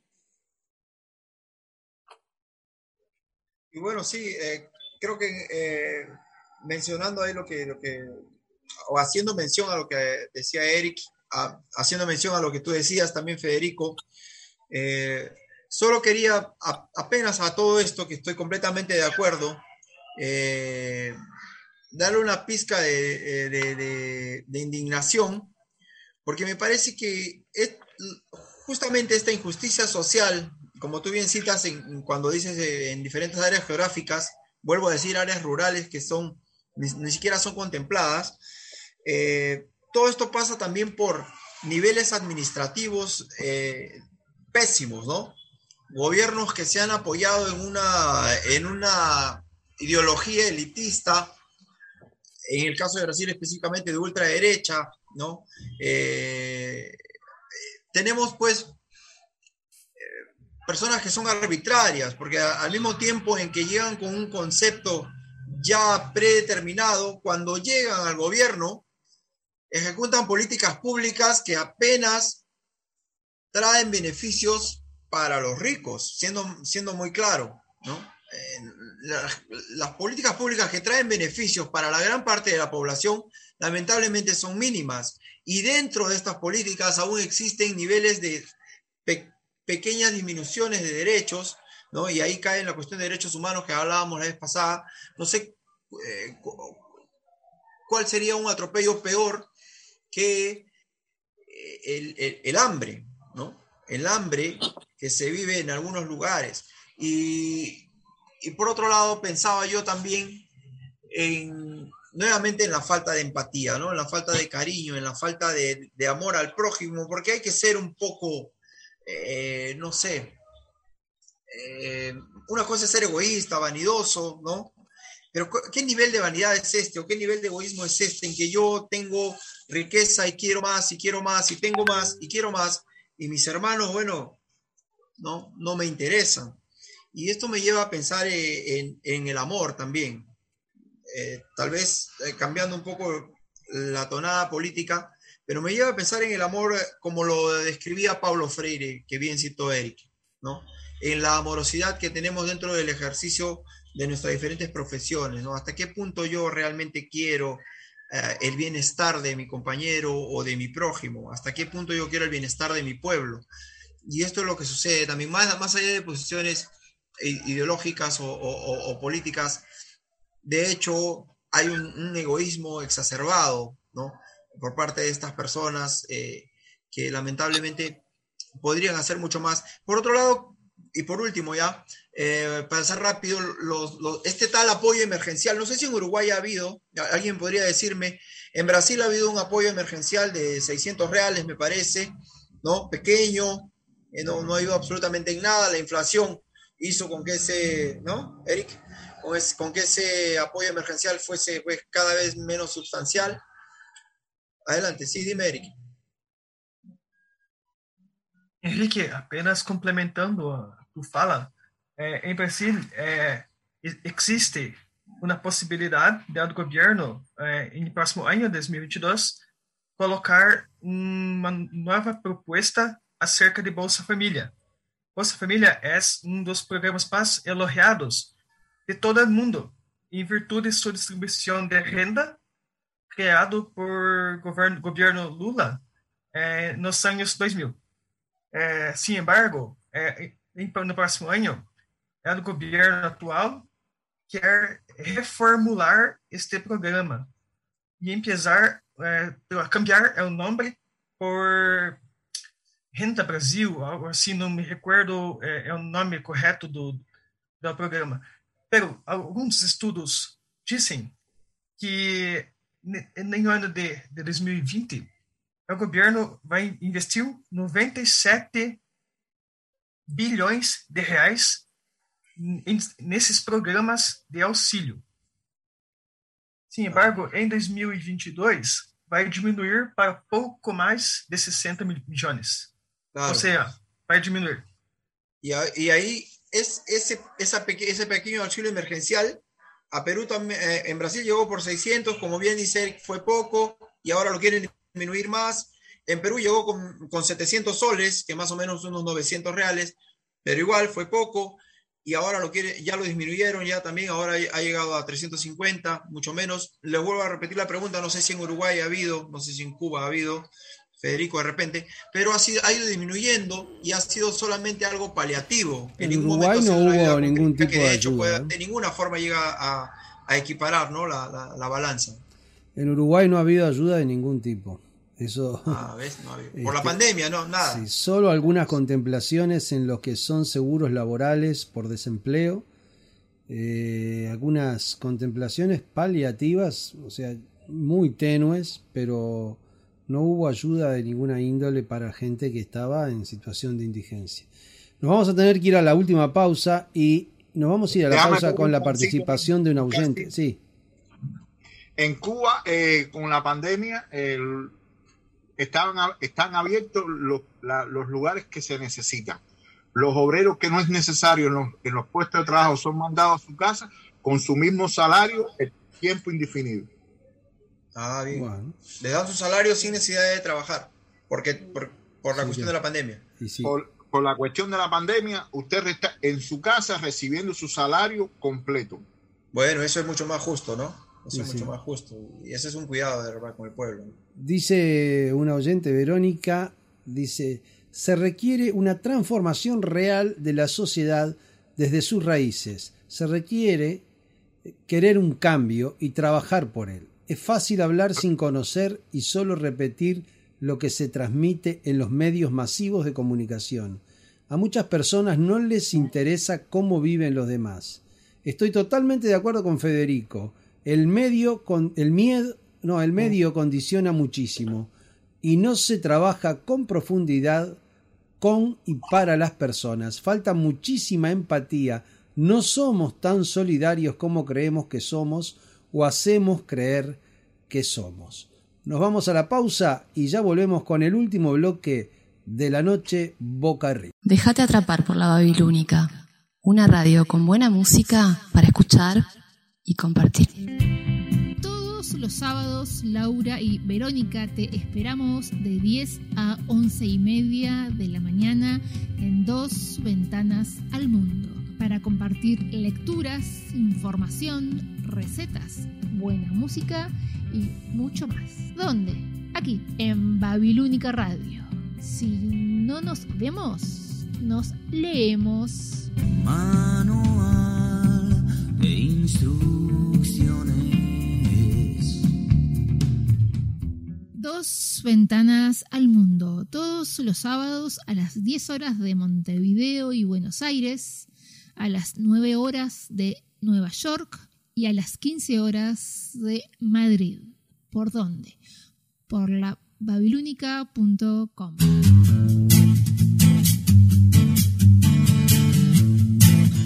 Soy Beatriz Viveros te invito todos los domingos a compartir nuestro programa Deshaciendo Radio, aquí en la Babilónica Radio. Si no nos vemos, nos escuchamos. Resumiendo que tengo un cajón de la firma Pandora. Deshaciendo Radio, todos los domingos, 20 horas Montevideo, Buenos Aires, 1 de la mañana Madrid, 19 horas Asunción y Nueva York, por la www.babilónica.com.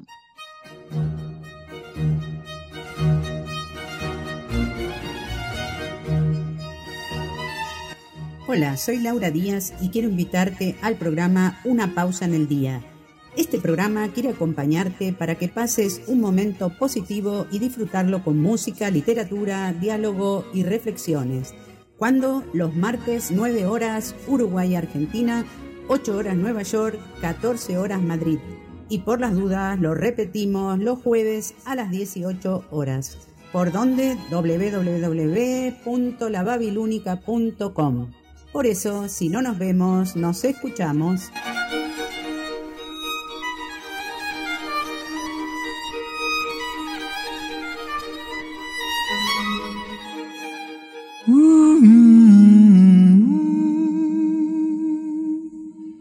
Los ojos de los axolotl me decían de la presencia de una vida diferente, de otra manera de mirar.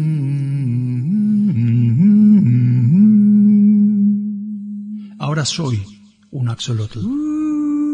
Todos los miércoles a las 23 horas de Montevideo y Buenos Aires, las 22 horas en Nueva York y las 4 de la madrugada en Madrid, te esperamos en el Axolotl para compartir una nueva mirada de las cosas. Amigos, charlas, literatura, cine, en un magazine cultural alternativo para quedar del otro lado de la pecera.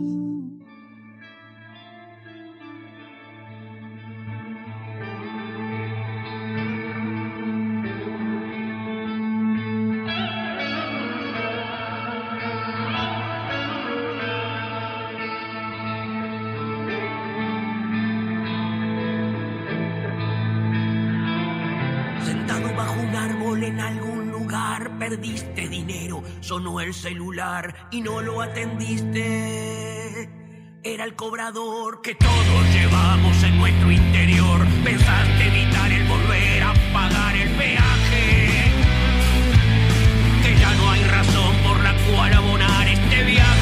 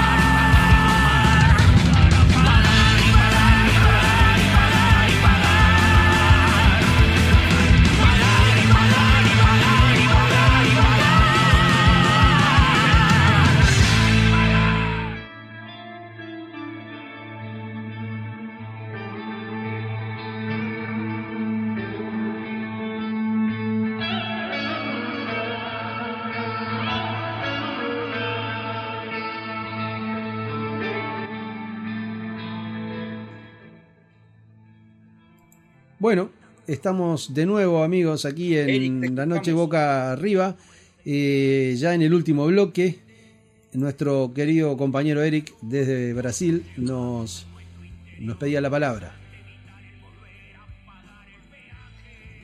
Pessoal, eu, só, eu, gost, eu gostaria de, de, tecer um comentário acerca de que Jesus Pérez falou acerca de, de, de, Cuba. Eu lembrei de um episódio pitoresco que, ocor, que ocorreu aqui, aqui em Brasil. Em 2018, havia um programa de televisão é, discutindo, debatendo política também. E, e este programa se chamava Manhattan Connection. Vocês puede imaginar é, acerca das opinião, das opinião, opiniões políticas de, de, deste, deste programa. E um periodista falava acerca de Cuba. E ele, indignado por, por conta da questão do, do, do comércio, não haver comércio de, de, diversos produtos em Cuba e toda a questão de produção industrial, etc, etc, etc, e ele tece algo no seguinte sentido. Em Cuba só funciona a segurança, a educação e a, é, e a saúde. O, é o comentário deste periodista tornou-se um xiste é, diante dos brasileiros, porque ele falou just, justamente o que nós outros não não temos, que é segurança, saúde educação de qualidade. É, só queria lembrar deste episódio pitoresco que ocurrió acá en Brasil. Muy bien, este, ¿quiere seguir eh, Federico, Jesús, Enrique Federico?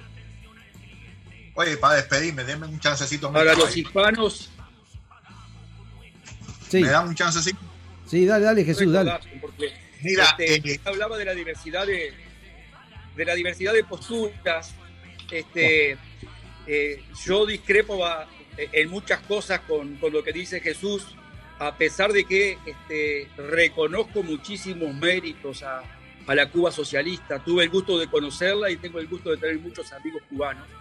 Este, y,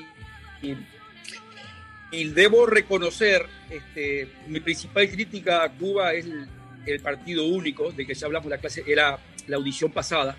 Eh, debo reconocer que nuestro pluripartidismo eh, no creo lo que decía Fidel, que el, el, pluripartidismo es la pluriporquería.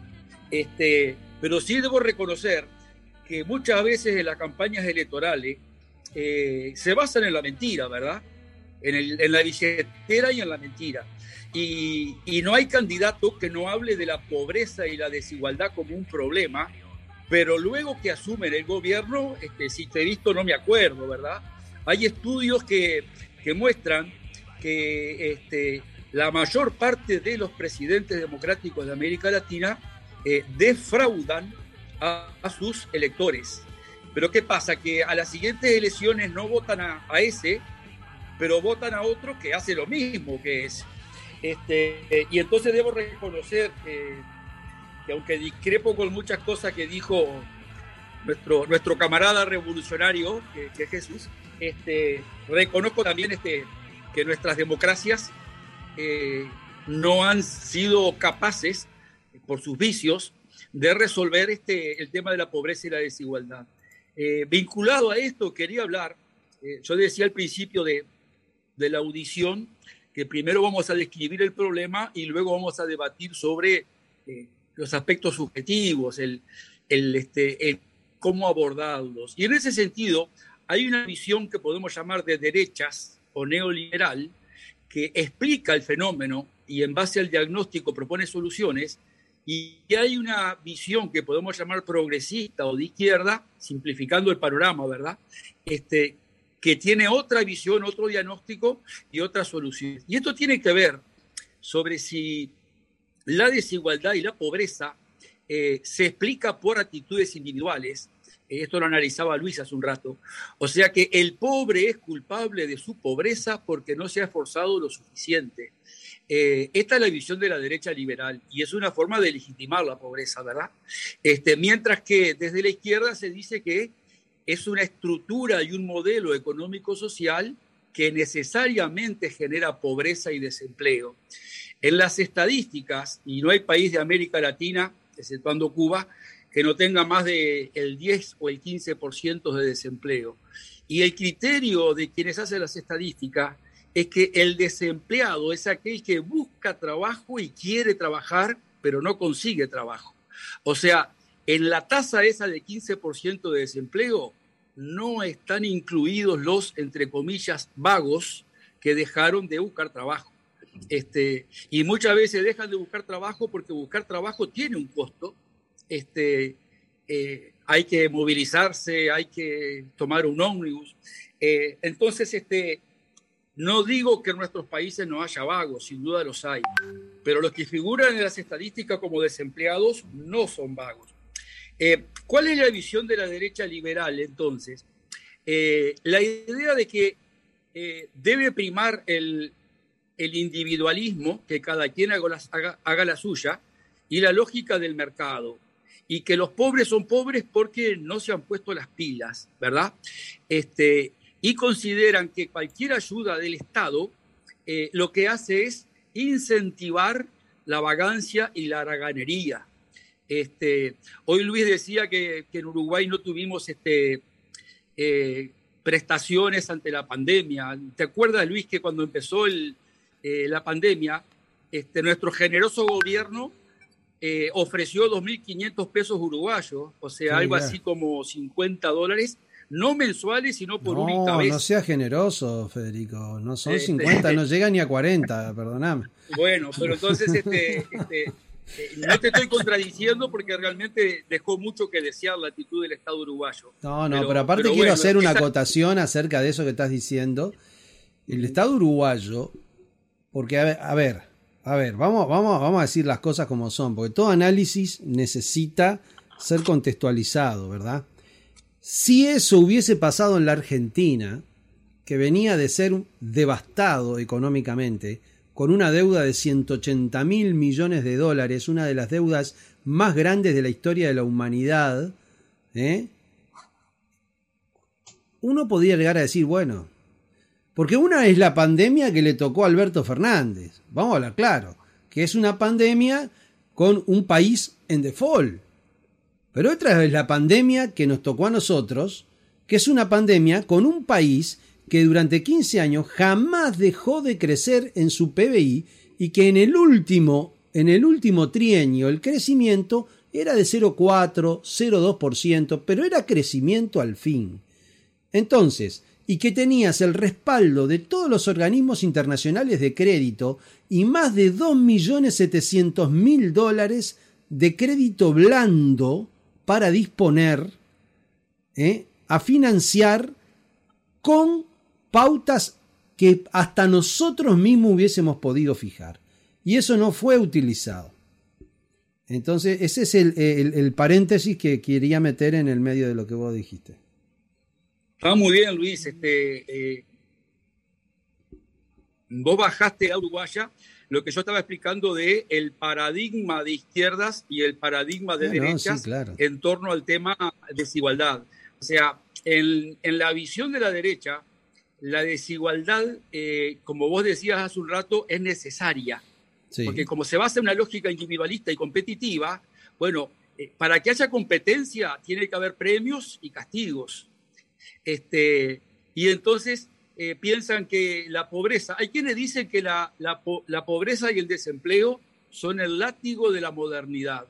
Así como en la antigüedad eh, o hace algunos siglos el esclavo trabajaba por miedo al látigo, este, el capitalismo precisaría eh, el miedo a caer en los cantegriles o favelas, el miedo a quedar desempleado como el gran disciplinador de los trabajadores o sea, el, desempleo y la pobreza, el saber lo que te puede pasar si perdés el trabajo, como el látigo de la modernidad.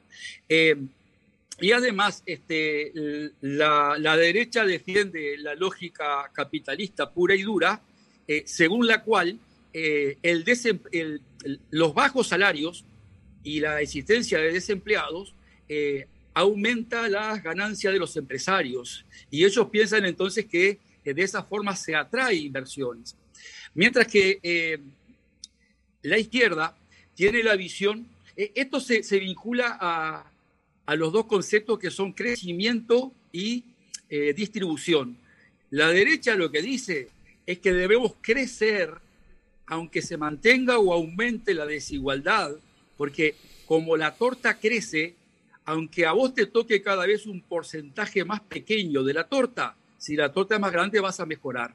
Mientras que la izquierda dice que eh, hay que priorizar la distribución y que la distribución eh, aumentaría el mercado y mejoraría también la capacidad técnica de la mano de obra, del trabajador.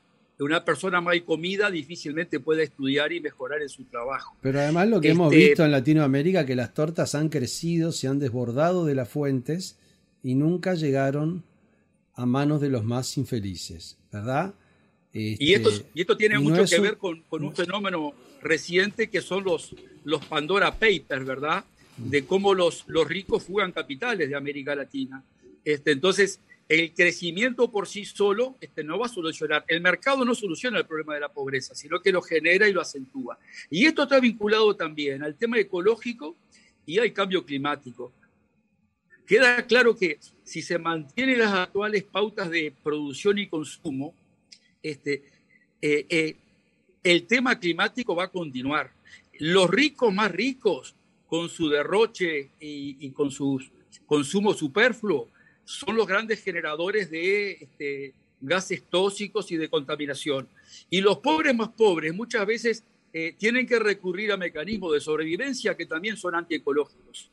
Y, y esa falacia de que la torta va a crecer hasta que alcance para todos, hoy día tenemos un problema eh, y es que eh, el crecimiento no era infinito, como decían los, liberales, sino que hay un límite ambiental, ecológico. Este, para tener una idea, si quisiéramos solucionar el problema de la pobreza con crecimiento, precisaríamos siete o ocho planetas. Eh, necesariamente tienen que cambiar las pautas de distribución si queremos que un octavo de la humanidad deje de pasar hambre. Bueno, Jesús, querías decir algo hoy. Sí. Ya, para despedirme. Sí. Para eh, ya yo planteé algo ahorita. Voy a agregarle a ese algo más. Cese la deuda externa, que no se pague más la deuda externa a las grandes a, la- a las grandes bancarias del mundo como JP Morgan, el FMI, todo eso. Porque ahí está la fuga del capital y de- por eso los pobres van a seguir siendo más pobres y los ricos van a seguir siendo más ricos. Les exhorto a que si, si pueden se den una vueltica por Cuba, el que pueda, y aprenda un poco del sistema cubano. No quiere decir que cuando llegue a su país lo quiera implementar, pero tomen, tomen las ideas de los cubanos y si pueden aplíquenlas en sus países, cómo salir de la pobreza, cómo hacer que todo sea equitativamente igual a todos.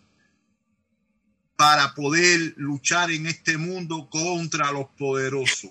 La revolución es el camino único que le toca a los pobres, porque nunca va a haber armonía entre ricos y pobres. Siempre rico va a estar con el martillo dándonos en la cabeza. Para tener cultura, tener salud pública, tener acceso a los teatros y todo, hay que hacer una revolución. Para ver un buen ballet, como el ballet de La Habana, como el ballet de Cuba, de Alicia Alonso, hay que hacer una revolución. Voy estoy hablando en parábola y no soy Cristo, ni creo en él. Aunque les se llama Jesús. Los quiero. No es Cristo, pero se llama Jesús. Va bien. Bueno, Enrique. Eh, bueno, estaba yo reflexionando al respecto de lo que decía justamente Federico y me, me- me ponía a pensar yo en cómo a partir de los ataques elitistas contra la gran parte de la población latinoamericana, ¿no? Eh, los invisibles, y, digo los invisibles porque realmente parece que eh, los más pobres con cada vez menos vistos, menos, menos contemplados, digamos así, en ese, en ese sentido, digo, invisibles. Eh, no hablando de la mano invisible, ¿no? porque ahí hay los invisibles menos contemplados por la mano invisible en todo caso. ¿no? Y en ese sentido, los pobres, miserables, negados cada vez más por un capitalismo sediento de ganancia, de querer más, de lucro, que incentiva, y ahí quiero llegar justamente a lo que mencionaba Federico rápidamente, que incentiva el consumo sin límite, que nos venden mañana, tarde y noche consumo, consumo, consumo, consumo, consuma, consuma A, consuma B, consuma C, consuma bebida, consuma tecnología, consuma todo lo que no pueda, ¿no? No, eh, hoy en día el estudio, por ejemplo, que debería ser gratuito, cada vez universidades men- eh, privadas, eh, la el acceso a educación se volvió también un ítem de consumo, ¿no? Y en esto, cada vez más nosotros como que nos, nos llega algo, me, me- me recuerda mucho el, el nivel de indignación que tiene Jesús y las ganas revolucionarias también que tiene, que también son las mías, ¿no? Me recuerda que esta fuerza del esta es una hay un hay un este ahora me, me corrige Eric, no me acuerdo si es polonés o ucraniano, Itan, Ivan Mesaros, Mesaros, no, no recuerdo ahora si es polonés o, o ucraniano Mesaros. Él es húngaro, Enrique. húngaro, húngaro. Me perdonen a ellos, los ucranianos y poloneses. Él es húngaro, ¿no? Itzhak Mesaros. Él tiene un estudio, una frase muy bonita, ¿no? Que estaba yo recordando del libro que, que en algún momento he leído, ¿no? Educación para el Capital o Educación más allá del capital, que dice justamente que esta fuerza de alienación es tanta eh, que, y lo estoy interpretando, no lo estoy diciendo con sus palabras, la fuerza de alienación es tanta que apenas conseguimos identificar.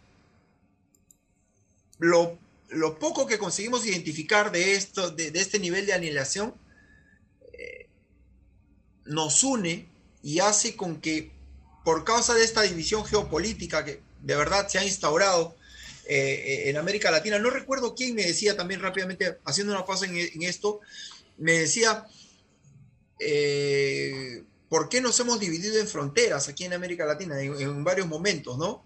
Eh, hay una música de, un grupo uruguayo que dice, tengo un filho dessa terra, foi amor sem passaporte, né?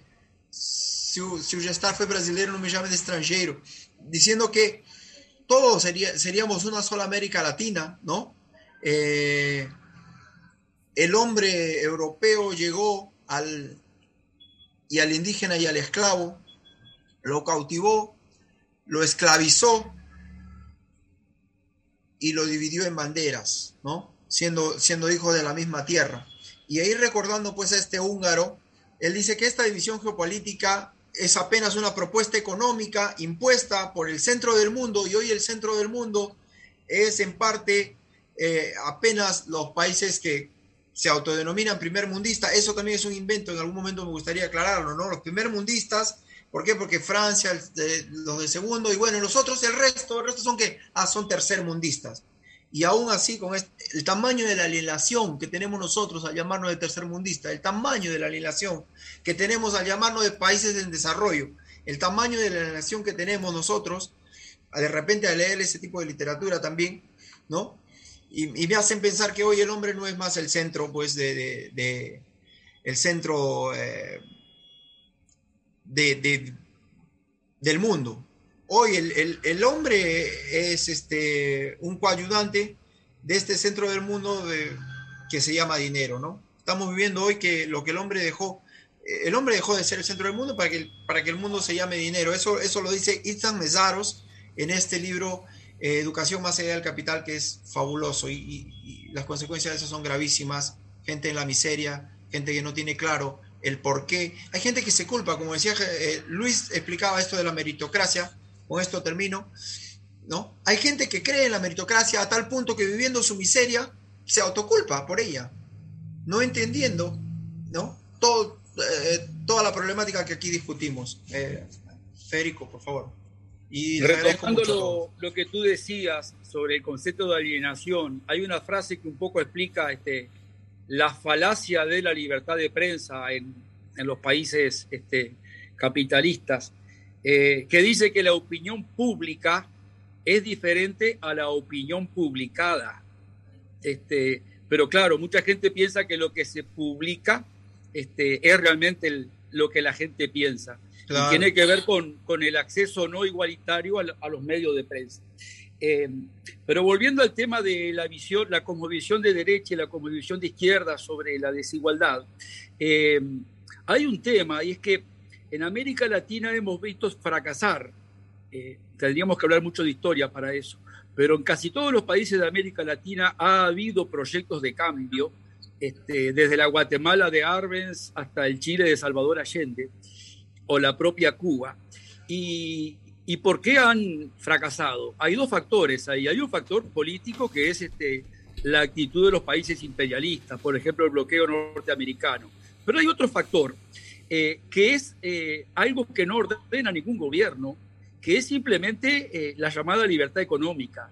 O sea, los dueños del capital, que están cada vez más concentrados, como decía al principio, el capital invertido, el capital que se transforma en eh, fábricas o campos trabajados que, que, dan trabajo, eh, no es el capital existente, es una pequeña parte del capital existente. Y tenemos una, una falacia hoy día de que el mundo se ha globalizado para las mercaderías y para los capitales. Eh, las empresas, las mercaderías y los capitales juegan en todo el tablero mundial, mientras que los trabajadores deben, este, son filtrados por la, por la frontera. Y entonces, eh, un gobierno que toma medidas de distribución y para distribuir hay que aumentar salarios y hay, que aumentar eh, servicios públicos y eso significa impuestos. Eh, los dueños del capital lo que hacen es desinvertir este, y lo hacen por una cuestión lógica. Como bien decía Enrique, el ser humano ya no es el centro del mundo, sino que el lucro es el centro del mundo. Y el dueño del capital va a invertir sí y solo si tiene un gran margen de ganancia. De lo contrario, desinvierte o se lleva su dinero a otro país. Termina siendo una, una competencia entre países eh, de quién rebaja más los salarios y las condiciones de vida para recibir este, la inversión. Y aquel país que trata de mejorar la distribución eh, ahuyenta capitales y, y termina siendo castigado, porque podés tener excelentes leyes que protegen al trabajador, que si no hay inversión, eh, no hay trabajo.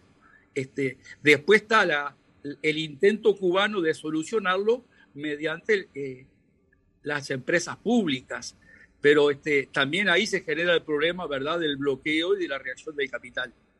Bueno. Yo quería decir rapidísimo que creo que mientras haya y siga habiendo la meritocracia y no se entienda que necesitamos oportunidades iguales de acceso a educación, de acceso a salud, nada cambiará. Mientras se siga viviendo esta falacia de la meritocracia, lamentablemente seguirá, iremos a, encubrir todos los delitos que vienen siendo cometidos contra, contra nuestro pueblo. Eric. Tal vez, tal vez la meritocracia solo podría existir si, si aseguramos salud y educación igual para todos y si eliminamos el derecho a la herencia. Y estoy seguro que esto va a provocar muchas este, muchos enojos, pero el tema es que a través de la herencia, eh, el mérito de quien nació en cuna de oro este, no se puede comparar con el mérito de que nació con, con, mil, de, con mil dificultades, ¿verdad? Claro, si hablamos de grandes latifundios, ¿no? Claro. Eric. Eric. Justo. Compañeros, eh, contribuyendo con la discusión acerca de la meritocracia, de la globalización, de distribución de renda, ¿cierto? É, eu lembrei a, a, a, já de, de Istfamizaros, que Henrique muito bem citou uh, em nossa discussão, eu lembrei de um outro teórico brasileiro, uh, não sei se os companheiros da mesa aqui conhecem, é, um, um, geógrafo chamado Milton Santos, é, um, um, muito, muito bueno, não? É, ele, ele foi um, um teórico marxista y él hablaba acerca del concepto de la globalización. Eh, él decía que la globalización eh, existía de dos formas dentro de esta visión eh, neoliberal capitalista. Una vez en cuanto fábula, porque ela te vende o progresso ela te vende, te faz pensar que haverá progresso. Pero nós sabemos da realidade de muitos países no mundo, eh, principalmente eh, tocando em ponto acerca de América Latina. Não? Eh, outra forma, outra leitura que Milton Santos hace de la globalização, ela como ela é, como a globalização de, de hecho é, como uma perversidade. Ou seja, ela enquanto fábula, porque ela te vende é, essa ilusão de crescimento, de renda, de progresso, aquela aquela visão é, a, a um iluminista do progresso, não? Certo? Que se acerca desde a Revolução Industrial na Inglaterra em o século XVIII. A visão de progresso em que, em que, em que toda a população mundial poderia entrar. Este capitalismo mundial, é, sendo assim, é, é visto como fábula, ok? E a meritocracia engloba engloba esta visão da globalização enquanto fábula. Sin embargo, Milton Santos diz existe uma outra globalização, globalização como a de hecho ela é. Para encerrar minha, minha fala neste momento, é, Milton Santos ainda aborda que há maneiras de pensar uma outra globalização que vai bem ao encontro do que o professor Federico de la Torre está falando aqui, acerca de distribuição de renda, acerca da questão, acerca de, la, de, de meio ambiente, certo? Da produção de alimentos de uma outra forma, ok? Então, é possível, e, e, e fica o questionamento, se é possível nós outros, enquanto sociedade, empezar a pensar e colocar em prática esta outra globalização, tão teorizada por Milton Santos e endossada por muitos outros pensadores que eh, problematizam esta questão do capitalismo. Profesor Federico. Bueno, este, vamos a ir cerrando el programa. No, no, tenemos que cerrar ya porque ya nos pasamos de la hora. Yo también quería decir alguna cosita. Sí. Este, que yo escucho a los compañeros acá que a veces muy técnicamente hablan de los temas. Eh, yo trato de apartarme un poco de eso.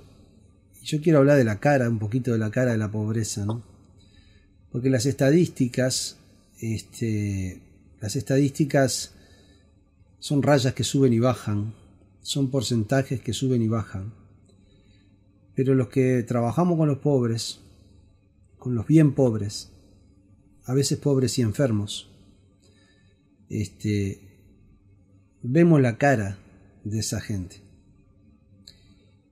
Y cuando uno ve la cara de ese pobre que está en una cárcel, de ese pobre que viene a estudiar ya siendo viejo y teniendo que estar descansando o disfrutando de su renta por haber trabajado una vida entera.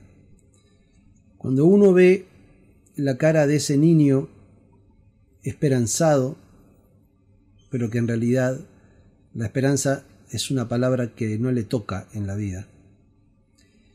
Cuando uno ve a esa madre peleando con esos hijos o por esos hijos, este, una batalla sin fin, una batalla que muchas veces ya tiene perdida de antes de empezar.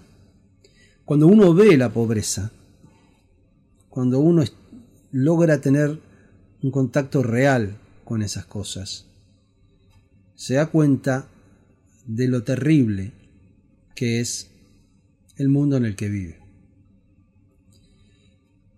Porque uno termina agradeciendo la ducha de agua caliente.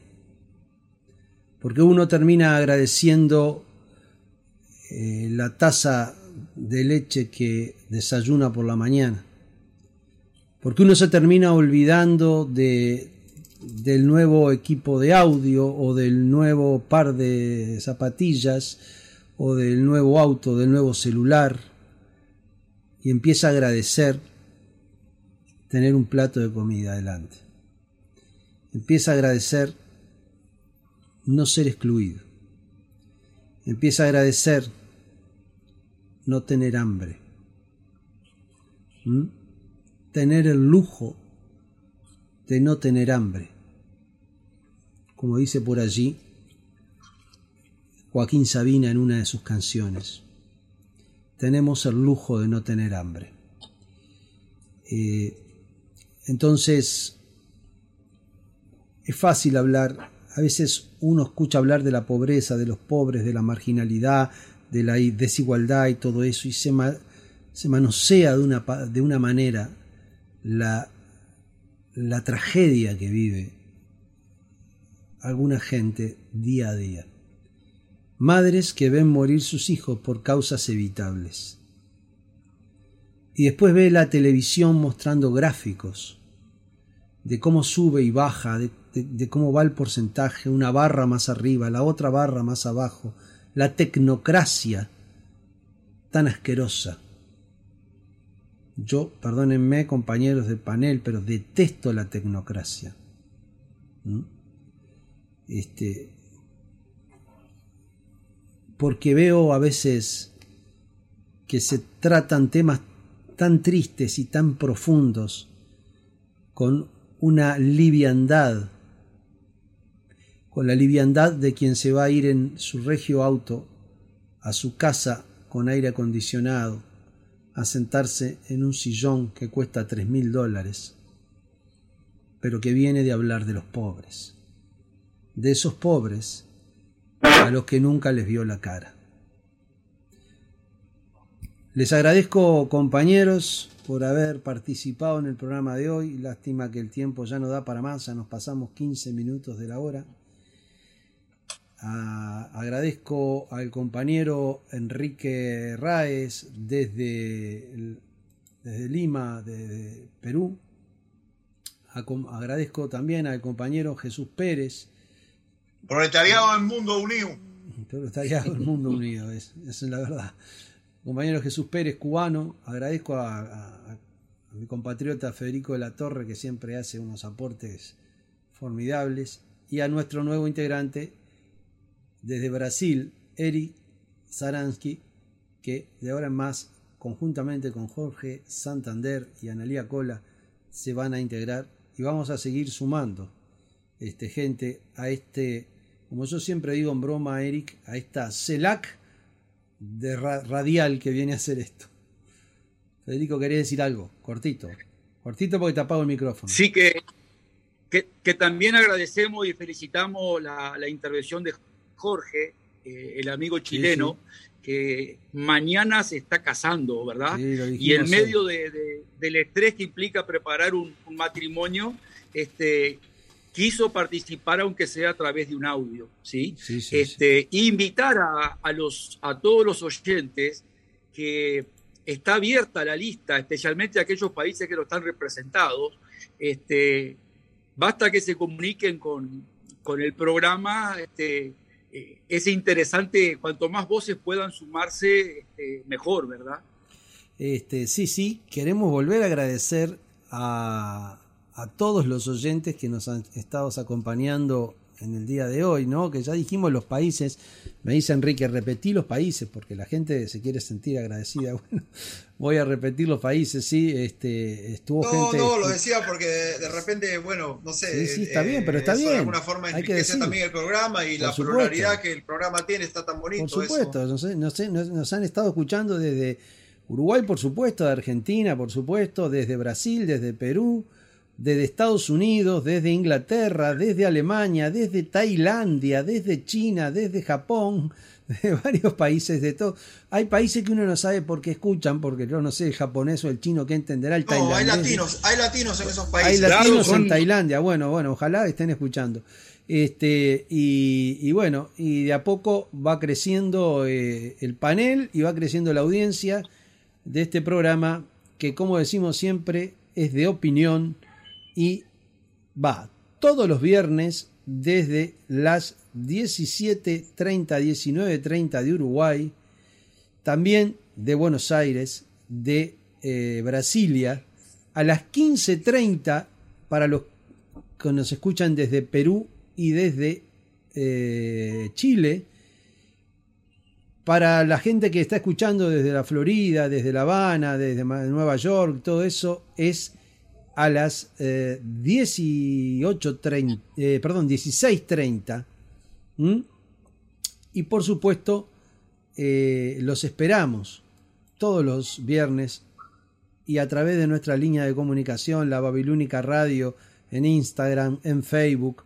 Este, ahí pueden dejar sus opiniones, pueden ver nuestros programas, pueden entrar a nuestra página www.lababilúnica.com eh, nada más, ¿no? Punto, uno, punto com, este, y ahí ver toda la programación de la radio y escuchar los posts, los podcasts de todos los programas que tiene esta radio, entre ellos el de este programa, este, que va repetido los días lunes a las 13 horas de nuestro país, también la misma hora de, Argentina y, Brasil, y también eh, las 11 horas de Perú y Chile, y las 10 horas, eh, perdón, las 12 horas de Estados Unidos, Cuba eh, y en fin.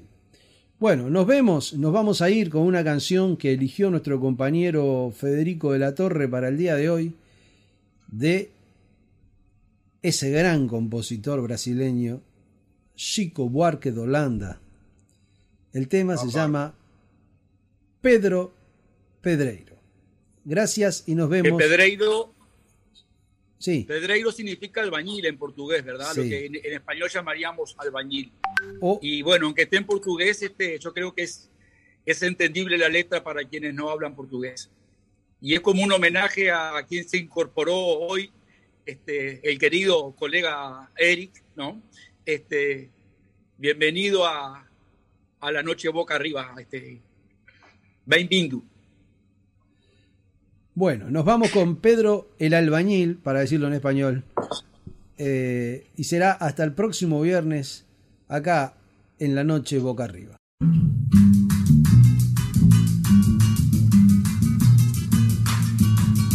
Pedro Pedreiro penseiro esperando o trem Manhã parece, parece, espera também Para o bem de quem tem bem, de quem não tem, ninguém Fica assim pensando, assim pensando, o tempo passa. A gente vai ficando pra trás. Esperando, esperando, esperando, esperando o sol. Esperando o trem, esperando o aumento. Desde o ano passado para o mês que vem. Pedro Pedreiro penseiro esperando o trem Manhã parece, carece. De espera também Para o bem de quem tem bem, de quem não tem, vintém Pedro Pedreiro espera o carnaval E a sorte grande no bilhete. Pela Federal todo mês. Esperando, esperando, esperando, esperando o sol. Esperando o trem, esperando o aumento Para o mês que vem. Esperando a festa, esperando a sorte. E a mulher de Pedro esperando um filho pra esperar também penseiro, esperando o trem Manhã parece, carece de esperar também Para o bem de quem tem bem, de quem não tem, vintém Pedro Pedreiro tá esperando a morte Ou esperando o dia de voltar pro norte. Pedro não sabe, mas talvez no fundo Espere alguma coisa mais linda que o mundo Maior do que o mar Mas pra que sonhar se dá Um desespero de esperar demais Pedro Pedreiro quer voltar atrás Quer ser pedreiro. Pobre nada mais sem ficar Esperando, esperando, esperando, esperando o sol Esperando o trem Esperando aumento para o mês que vem. Esperando um filho pra esperar também. Esperando a festa, esperando a sorte Esperando a morte, esperando o norte. Esperando o dia, de esperar ninguém.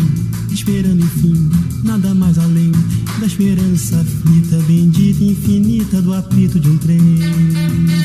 Pedro, pedreiro, pedreiro Esperando, Pedro, pedreiro, pedreiro Esperando,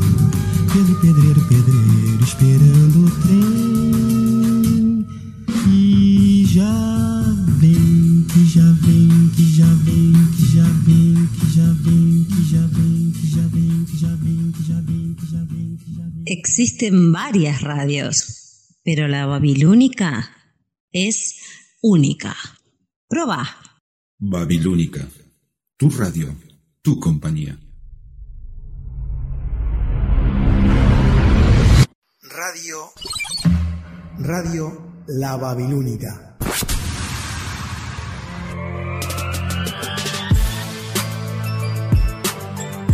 La radio que marca tendencia. Estamos recargados de información, buena onda y como siempre, las mejores canciones las 24 horas. Radio La Babilónica.